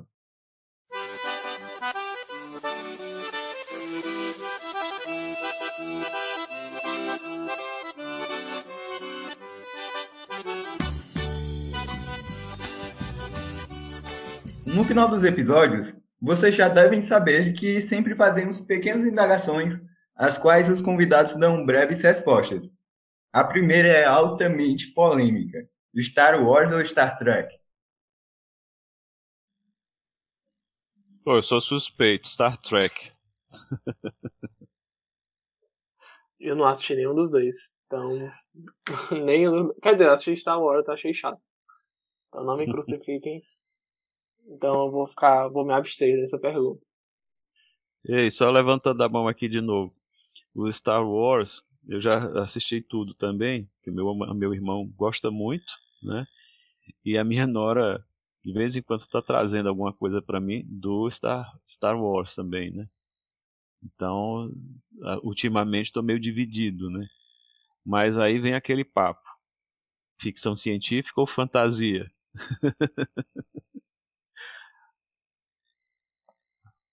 Levantei a é. bola. Pois é. Eu até agora só assisti Star Wars, ainda não assisti Star Trek, mas pelo tema do Star Trek eu já sei que eu vou gostar muito. Pelos temas abordados, eu já sei que eu vou gostar muito quando assistir. Mas, é, por enquanto, é, tô só assistindo a fantasia, então Star Wars. Mas vamos ver. Né? Um dia desse eu assisto Star Trek. Aí... Aproveitando a deixa do Hélio Mário, é, vocês preferem ficção científica ou fantasia científica? Ou os dois? Ficção. É. Legal. É, não sei, tô indeciso. buguei, buguei. A ficção eu acho legal pelo seguinte: muitas vezes o, o, escritor da ficção ele faz umas coisas que depois você vê acontecer. Por exemplo, uh, Júlio Verne. Júlio Verne, quando escreveu do, da Terra à Lua, a descrição que ele fez do Homem a Lua é praticamente o processo que se usou no projeto Apolo. Agora, por quê? Porque ele adivinhou as coisas? Não. Era futurista, nesse sentido de viajante do tempo? Não. É porque ele era um cara lógico, que conversava com as pessoas certas e, e perguntava: olha, eu quero escrever um livro, é, mas aí se futuramente alguém tiver condições de ciência e tecnologia, quem sabe? Ah, dos Estados Unidos, legal. Seria um lugar bom para lançar um foguete? Ah, da Flórida. E aí então foi pegando essas deixas aí dos cientistas da época. Outra, no Star Trek, você pega o comunicador, hoje em dia você tem o celular. Não é? Estão falando até em viagem, é, viagens espaciais com dobra no tempo, dobra do tempo. Cara, tem muita coisa. Agora, o Star Wars também tem aquele lado de você abrir a imaginação, que é a parte da fantasia, né? O Star Trek, aliás. Uh, troquei. O Star Wars era isso. E, e o Star Trek era isso. E o Star Wars, você abre muito a, a mente por causa da fantasia e aí deixa a, a, viagem acontecer na sua mente, né? De, no sentido de você ver aí uma capa espada de uma maneira diferente, né? Então tem dessas também. É o momento aí de torcer mocinho bandido, essas coisas, né? É. Eu também prefiro. Eu prefiro a ficção, porque normalmente quando eu vou ver fantasia, eu não vou ver uma fantasia científica. Tirando Star Wars, que Star Wars é meu protegido, é, eu não vou ver uma fantasia científica. Se eu for ir pra ver uma fantasia, eu vou ver uma fantasia que já não seria totalmente fantasia, tipo Harry Potter, nada, nenhuma correlação com a realidade. É, para poder nada que seja científico, nada assim. Eu quero ver algo totalmente fantástico, Senhor dos Anéis ou algo assim.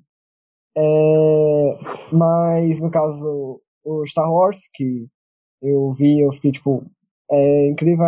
Esse eu vou na fantasia, eu realmente eu gosto de chegar assim, por exemplo, ou tanto fantasia quanto ficção, mas quando vem algo assim científico, chegar aqui, sentar com um amigo e começar a falar, sei lá, sobre como é que seria possível, sei lá, uma fantasia científica bacana, é Rick Morty.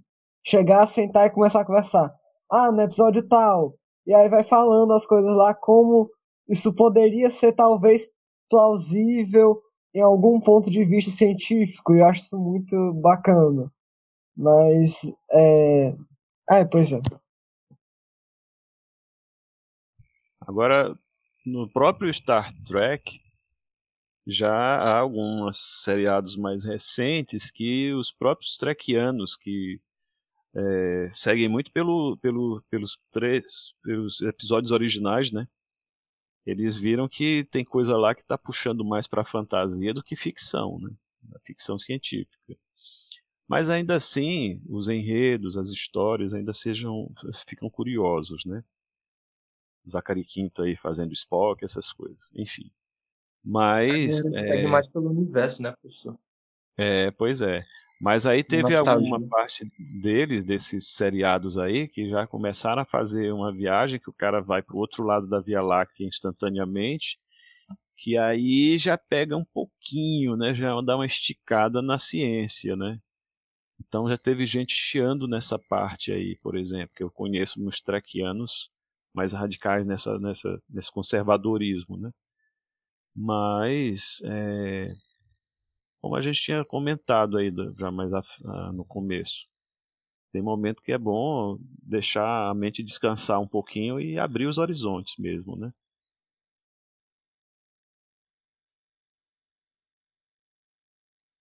Um escritor e uma obra dele.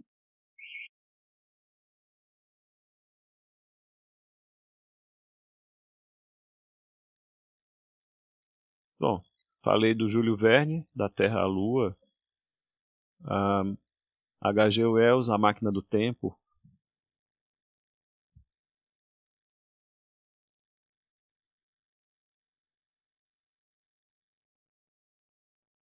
Inclusive, nesse gancho do que o professor falou em relação a predições, tem um livro muito bom do Arthur C. Clarke que se chama A Cidade e as Estrelas, em que ele descreve perfeitamente o conceito de pendrive e até de supercomputadores. É bem legal. Perfeito.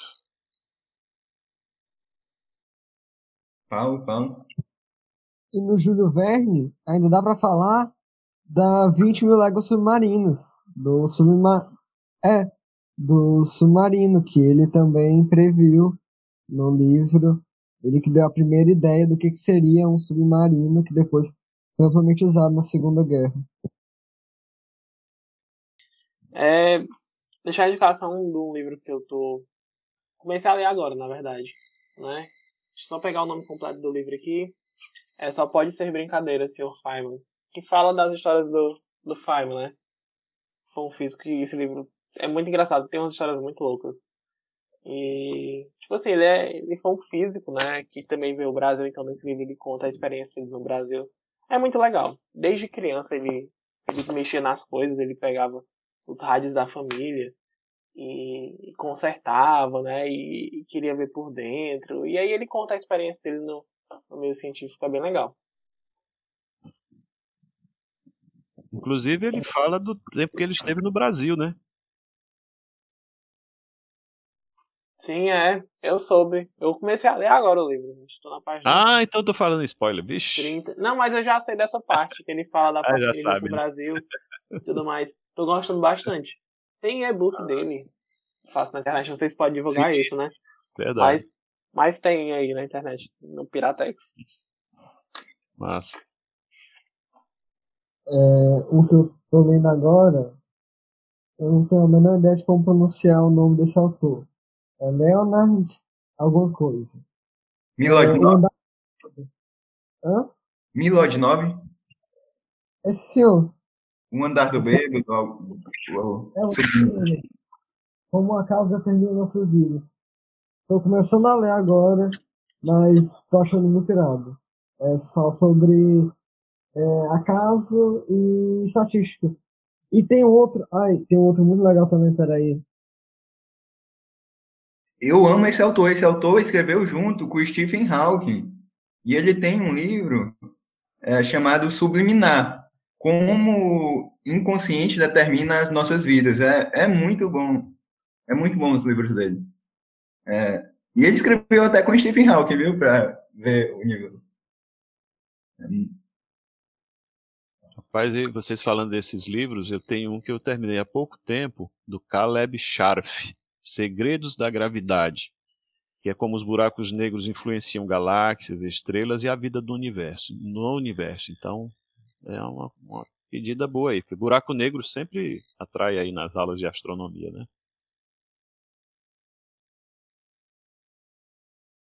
Como mentir com estatística é o nome do livro. E o autor se chama. chama Daryl Huff. É, mas é, o livro é sobre correlações é, sem sentido, que você, é, com uma estatística falsa, pode argumentar um resultado que não tem nada a ver com nada. Tipo um caso que houve na época da poliomielite, que o governo dos Estados Unidos começou a, medir, a adotar medidas contra o consumo de sorvete, porque é, os gráficos estatísticos do consumo de sorvete com, é, batiam com os gráficos dos casos de poliomielite. Aumentava no verão e era muito grande no consumo de no é, na faixa etária infantil. Aí o governo americano começou a adotar medidas achando que a poliomielite era causada pelo consumo de sorvete, o que não tem nada a ver, mas foi por conta da interpretação mal feita de uma estatística. E aí esse livro conta sobre como você pode usar estatísticas e outros podem usar estatísticas para manipular um resultado, então manipular as pessoas a terem uma determinada conclusão que não se diz com a realidade. É aquela coisa, né, mano? Tipo, a estatística tem muitos métodos matemáticos, abordagens matemáticas, mas para entender um fenômeno você ainda precisa da ciência por detrás, né, para interpretar esses resultados.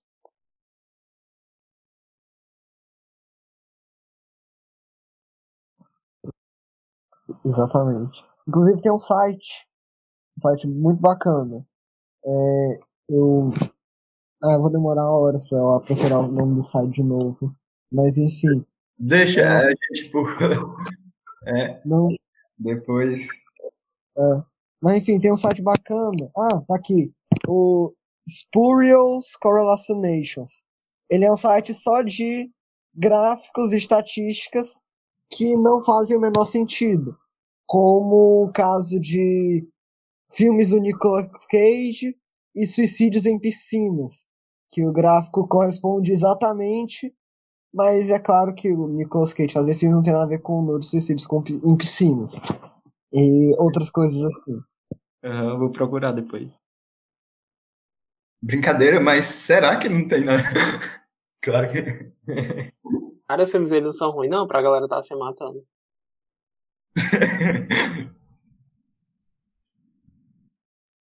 é, agora é um filme, uma música ou uma série?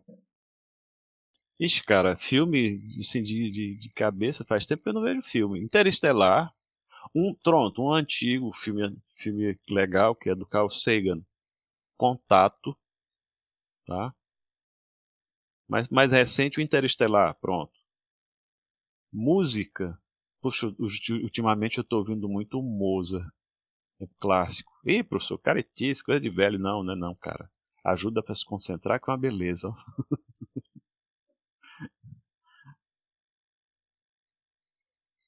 E a série, o Dark. Pronto, eu agora. O filme, eu vou botar também nessa temática científica barra fantasia aí. Perdido em Marte. Bem legal. É uma música. Eita. Buguei agora. Deixa eu ver aqui, tá aberto no Spotify. É a primeira música. Eu tô ouvindo muita eletrônica esses dias, não tá abrindo Spotify. Mas, sei lá, bota aí Lose Control, Medusa, música muito boa. E uma série, Lucifer, que é muito massa, Lucifer. É, eu indicaria Lucifer como série, então como o Paulo indicou, eu vou indicar Dexter. É, um filme, eu vou indicar O Rei do Show, e uma música é, From Now On, que é uma das músicas desse filme. É muito boa. E de forró, Edmilson?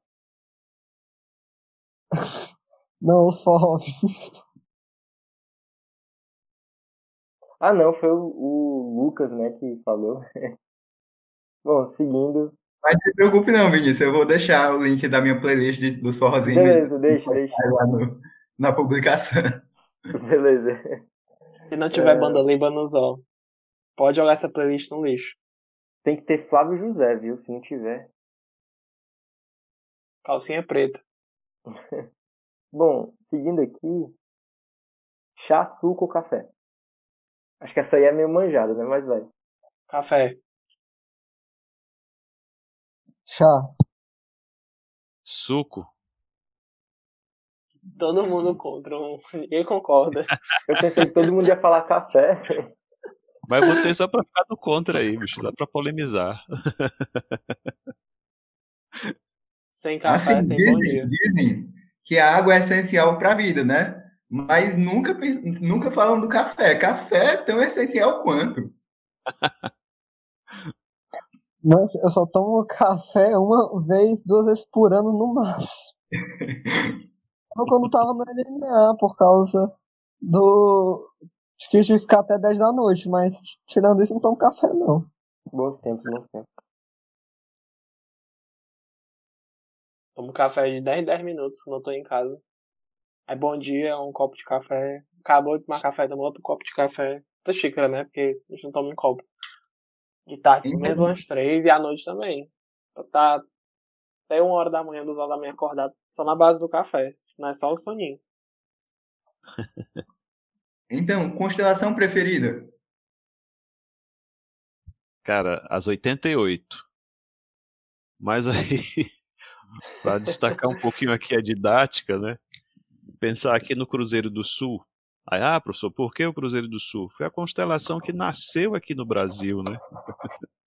Se for ver, a- a- quando chegou a frota do Cabral aqui no Brasil, tinha o João Faras, o mestre João. E quando ele veio aportar, ele, ele desceu do barco, veio no Escalé, é, cinco dias depois que eles descobriram, entre aspas, descobriram, né, o Brasil. Vieram confirmar, né, mas realmente, na, na realidade. Aí ele desceu em terra, porque ele estava com a ferida na perna, não podia andar, estava com umas ínguas aí, uns troços. Aí ele montou o astrolábio e tudo, e, e ele tinha que reconhecer o céu também, porque eles estavam do Equador para o sul. Eles só conheciam o céu do norte, mais um pedacinho de céu do sul, visível lá a partir da, da latitude de Portugal. Né? Aí o João Faras viu esse grupo de estrelas que lembravam uma cruz, que hoje está dentro de uma área chamada Constelação do Cruzeiro do Sul. Porque não esqueçam, desde 1925, constelação é uma área do céu. As pessoas associam a figuras, né? Não, nada a ver. A figura era a coisa mais antiga, a clássica, que ficou dentro dessa área aí, que é a constelação propriamente dita, né? Então, o Cruzeiro do Sul.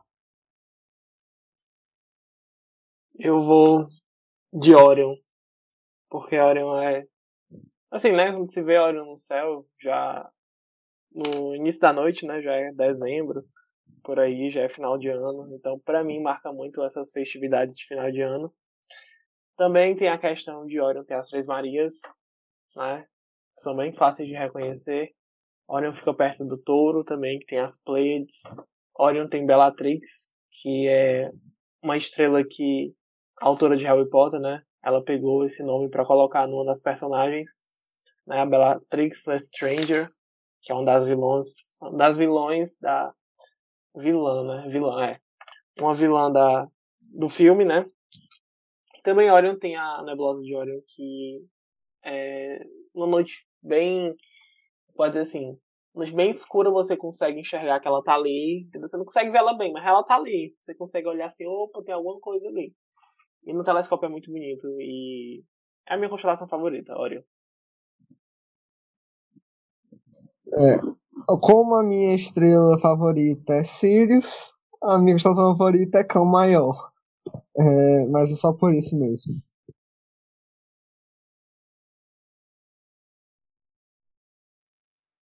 Bom, a pergunta que se passam meses e ainda não foi respondida. Por que o Queiroz depositou 89 mil na conta de Michele Bolsonaro?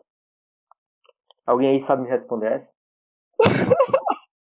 Rapaz, ele errou, ia ser pra minha conta. Faz tempo que eu tô atrás de, de reaver esse dinheiro e, e não consigo, cara. Doidinho pelos meus 89 mil reais. Será que um dia a ciência vai conseguir responder? É mais fácil Olha, é. descobrir a cura pro câncer do que descobrir de onde é que vem esse dinheiro, viu? Jeito que as coisas são nesse país. Mas enfim.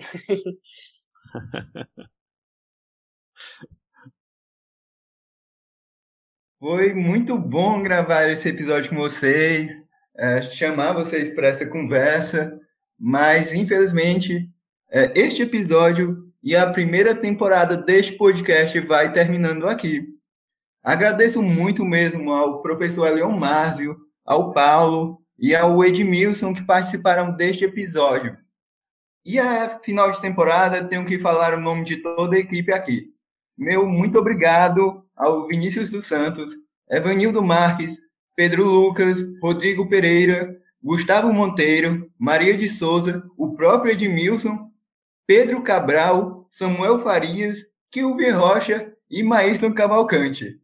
Eita que é gente! E é bom lembrar que muito mais pessoas ajudaram nos bastidores com dicas, opiniões, sugestões.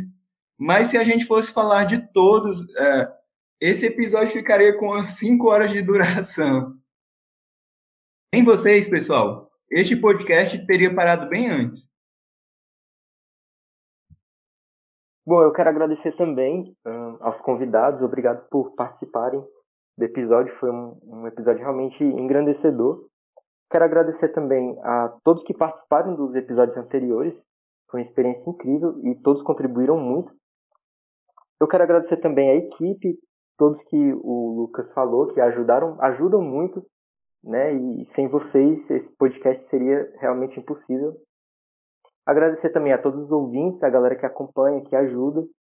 É, muito obrigado mesmo por todos vocês. E é isso. Estou muito feliz de ter participado da primeira temporada e espero continuar aí nos próximos episódios. Espero que tenham gostado dessa temporada. Agora vamos passar um tempo pensando, lendo e refletindo para trazer episódios melhores ainda na segunda temporada. Mas você ainda pode continuar nos enviando mais e-mails para o universo de luz.gmail.com. Vamos fazer de tudo para lhe responder. Para encerrar, professor Leon Márcio, Edmilson e Paulo poderiam fazer as considerações finais de vocês?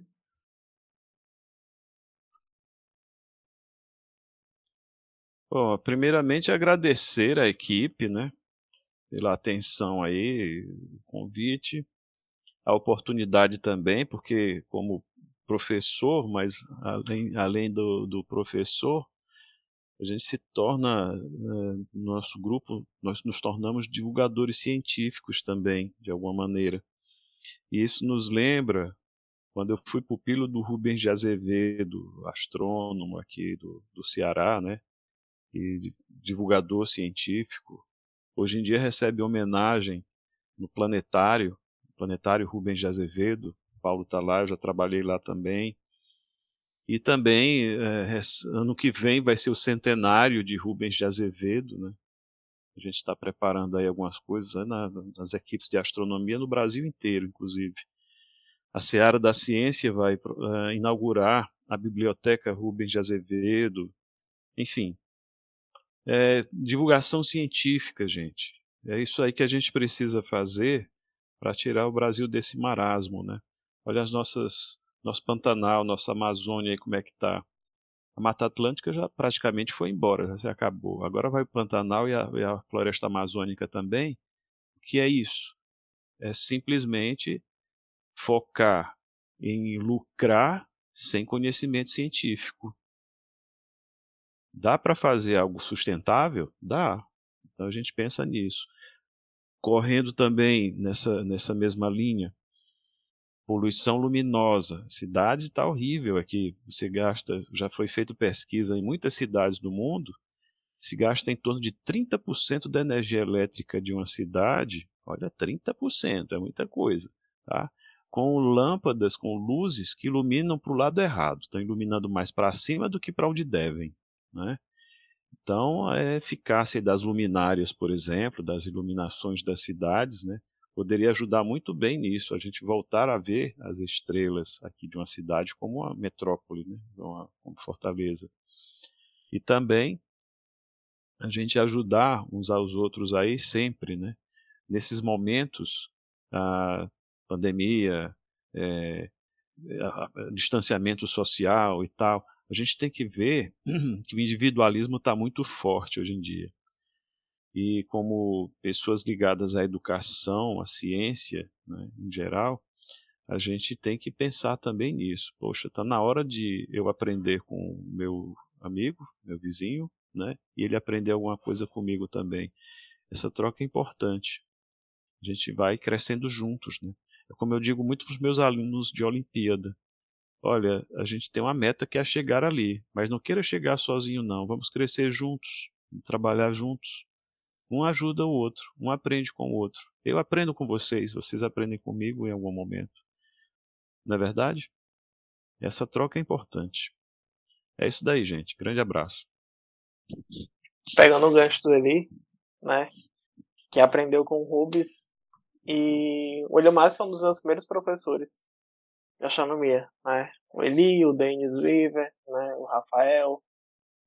E vocês também, né? Foram meus alunos no passado não tão distante. Então olha aí o ciclo, né? O Eli com o Rubens, eu com o Eli, vocês comigo e vocês posteriormente com outras pessoas. E eu acho muito legal esse trabalho que vocês estão tendo de divulgação científica, né? Com podcast, com o próprio projeto da UBA, que é algo além. E isso é muito bom, ver que é, esse trabalho de divulgação científica está sendo feito. E está sendo muito bem feito, né? Está alcançando mais pessoas ainda. E eu agradeço bastante de estar tá fazendo parte disso, né? De ser convidado por vocês para participar desses podcasts. Eu acho que é o terceiro que eu já participo. E contem comigo pros, pros outros que vierem, tá? Eu fico à disposição. Qualquer ajuda que precisarem, eu tô à disposição de vocês. Muito obrigado. Paulo, é aquele negócio de Dark, né? Passado, presente, futuro, tudo conectado, é tudo. Eu lembrei uhum. tudo. Tudo conectado.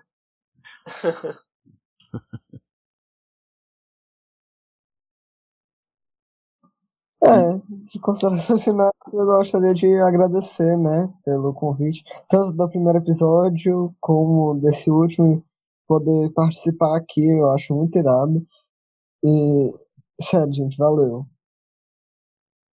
Ah, jovens, a gente continua se vendo nas redes sociais, então não deixe de seguir e curtir a página Universo de Lusca no Facebook e no Instagram.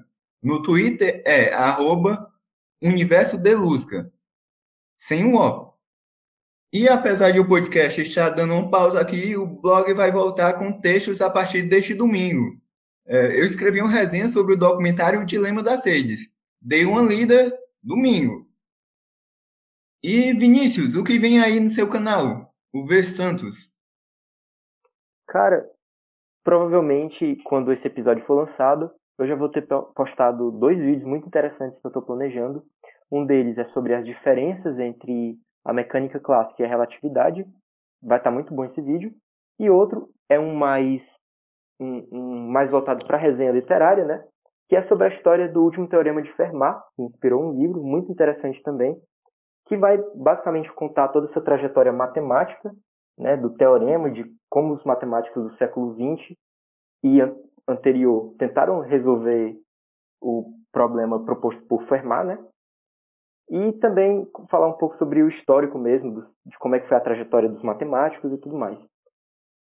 Então vai ser basicamente isso, e estou planejando mais vídeos para o futuro, né? É isso, tchau, tchau e até a próxima temporada. Não que a vida esteja assim tão boa, mas o sorriso ajuda a melhorar. Ah, ah. E cantando assim parece que o tempo voa. Quanto mais triste, mais bonito soa.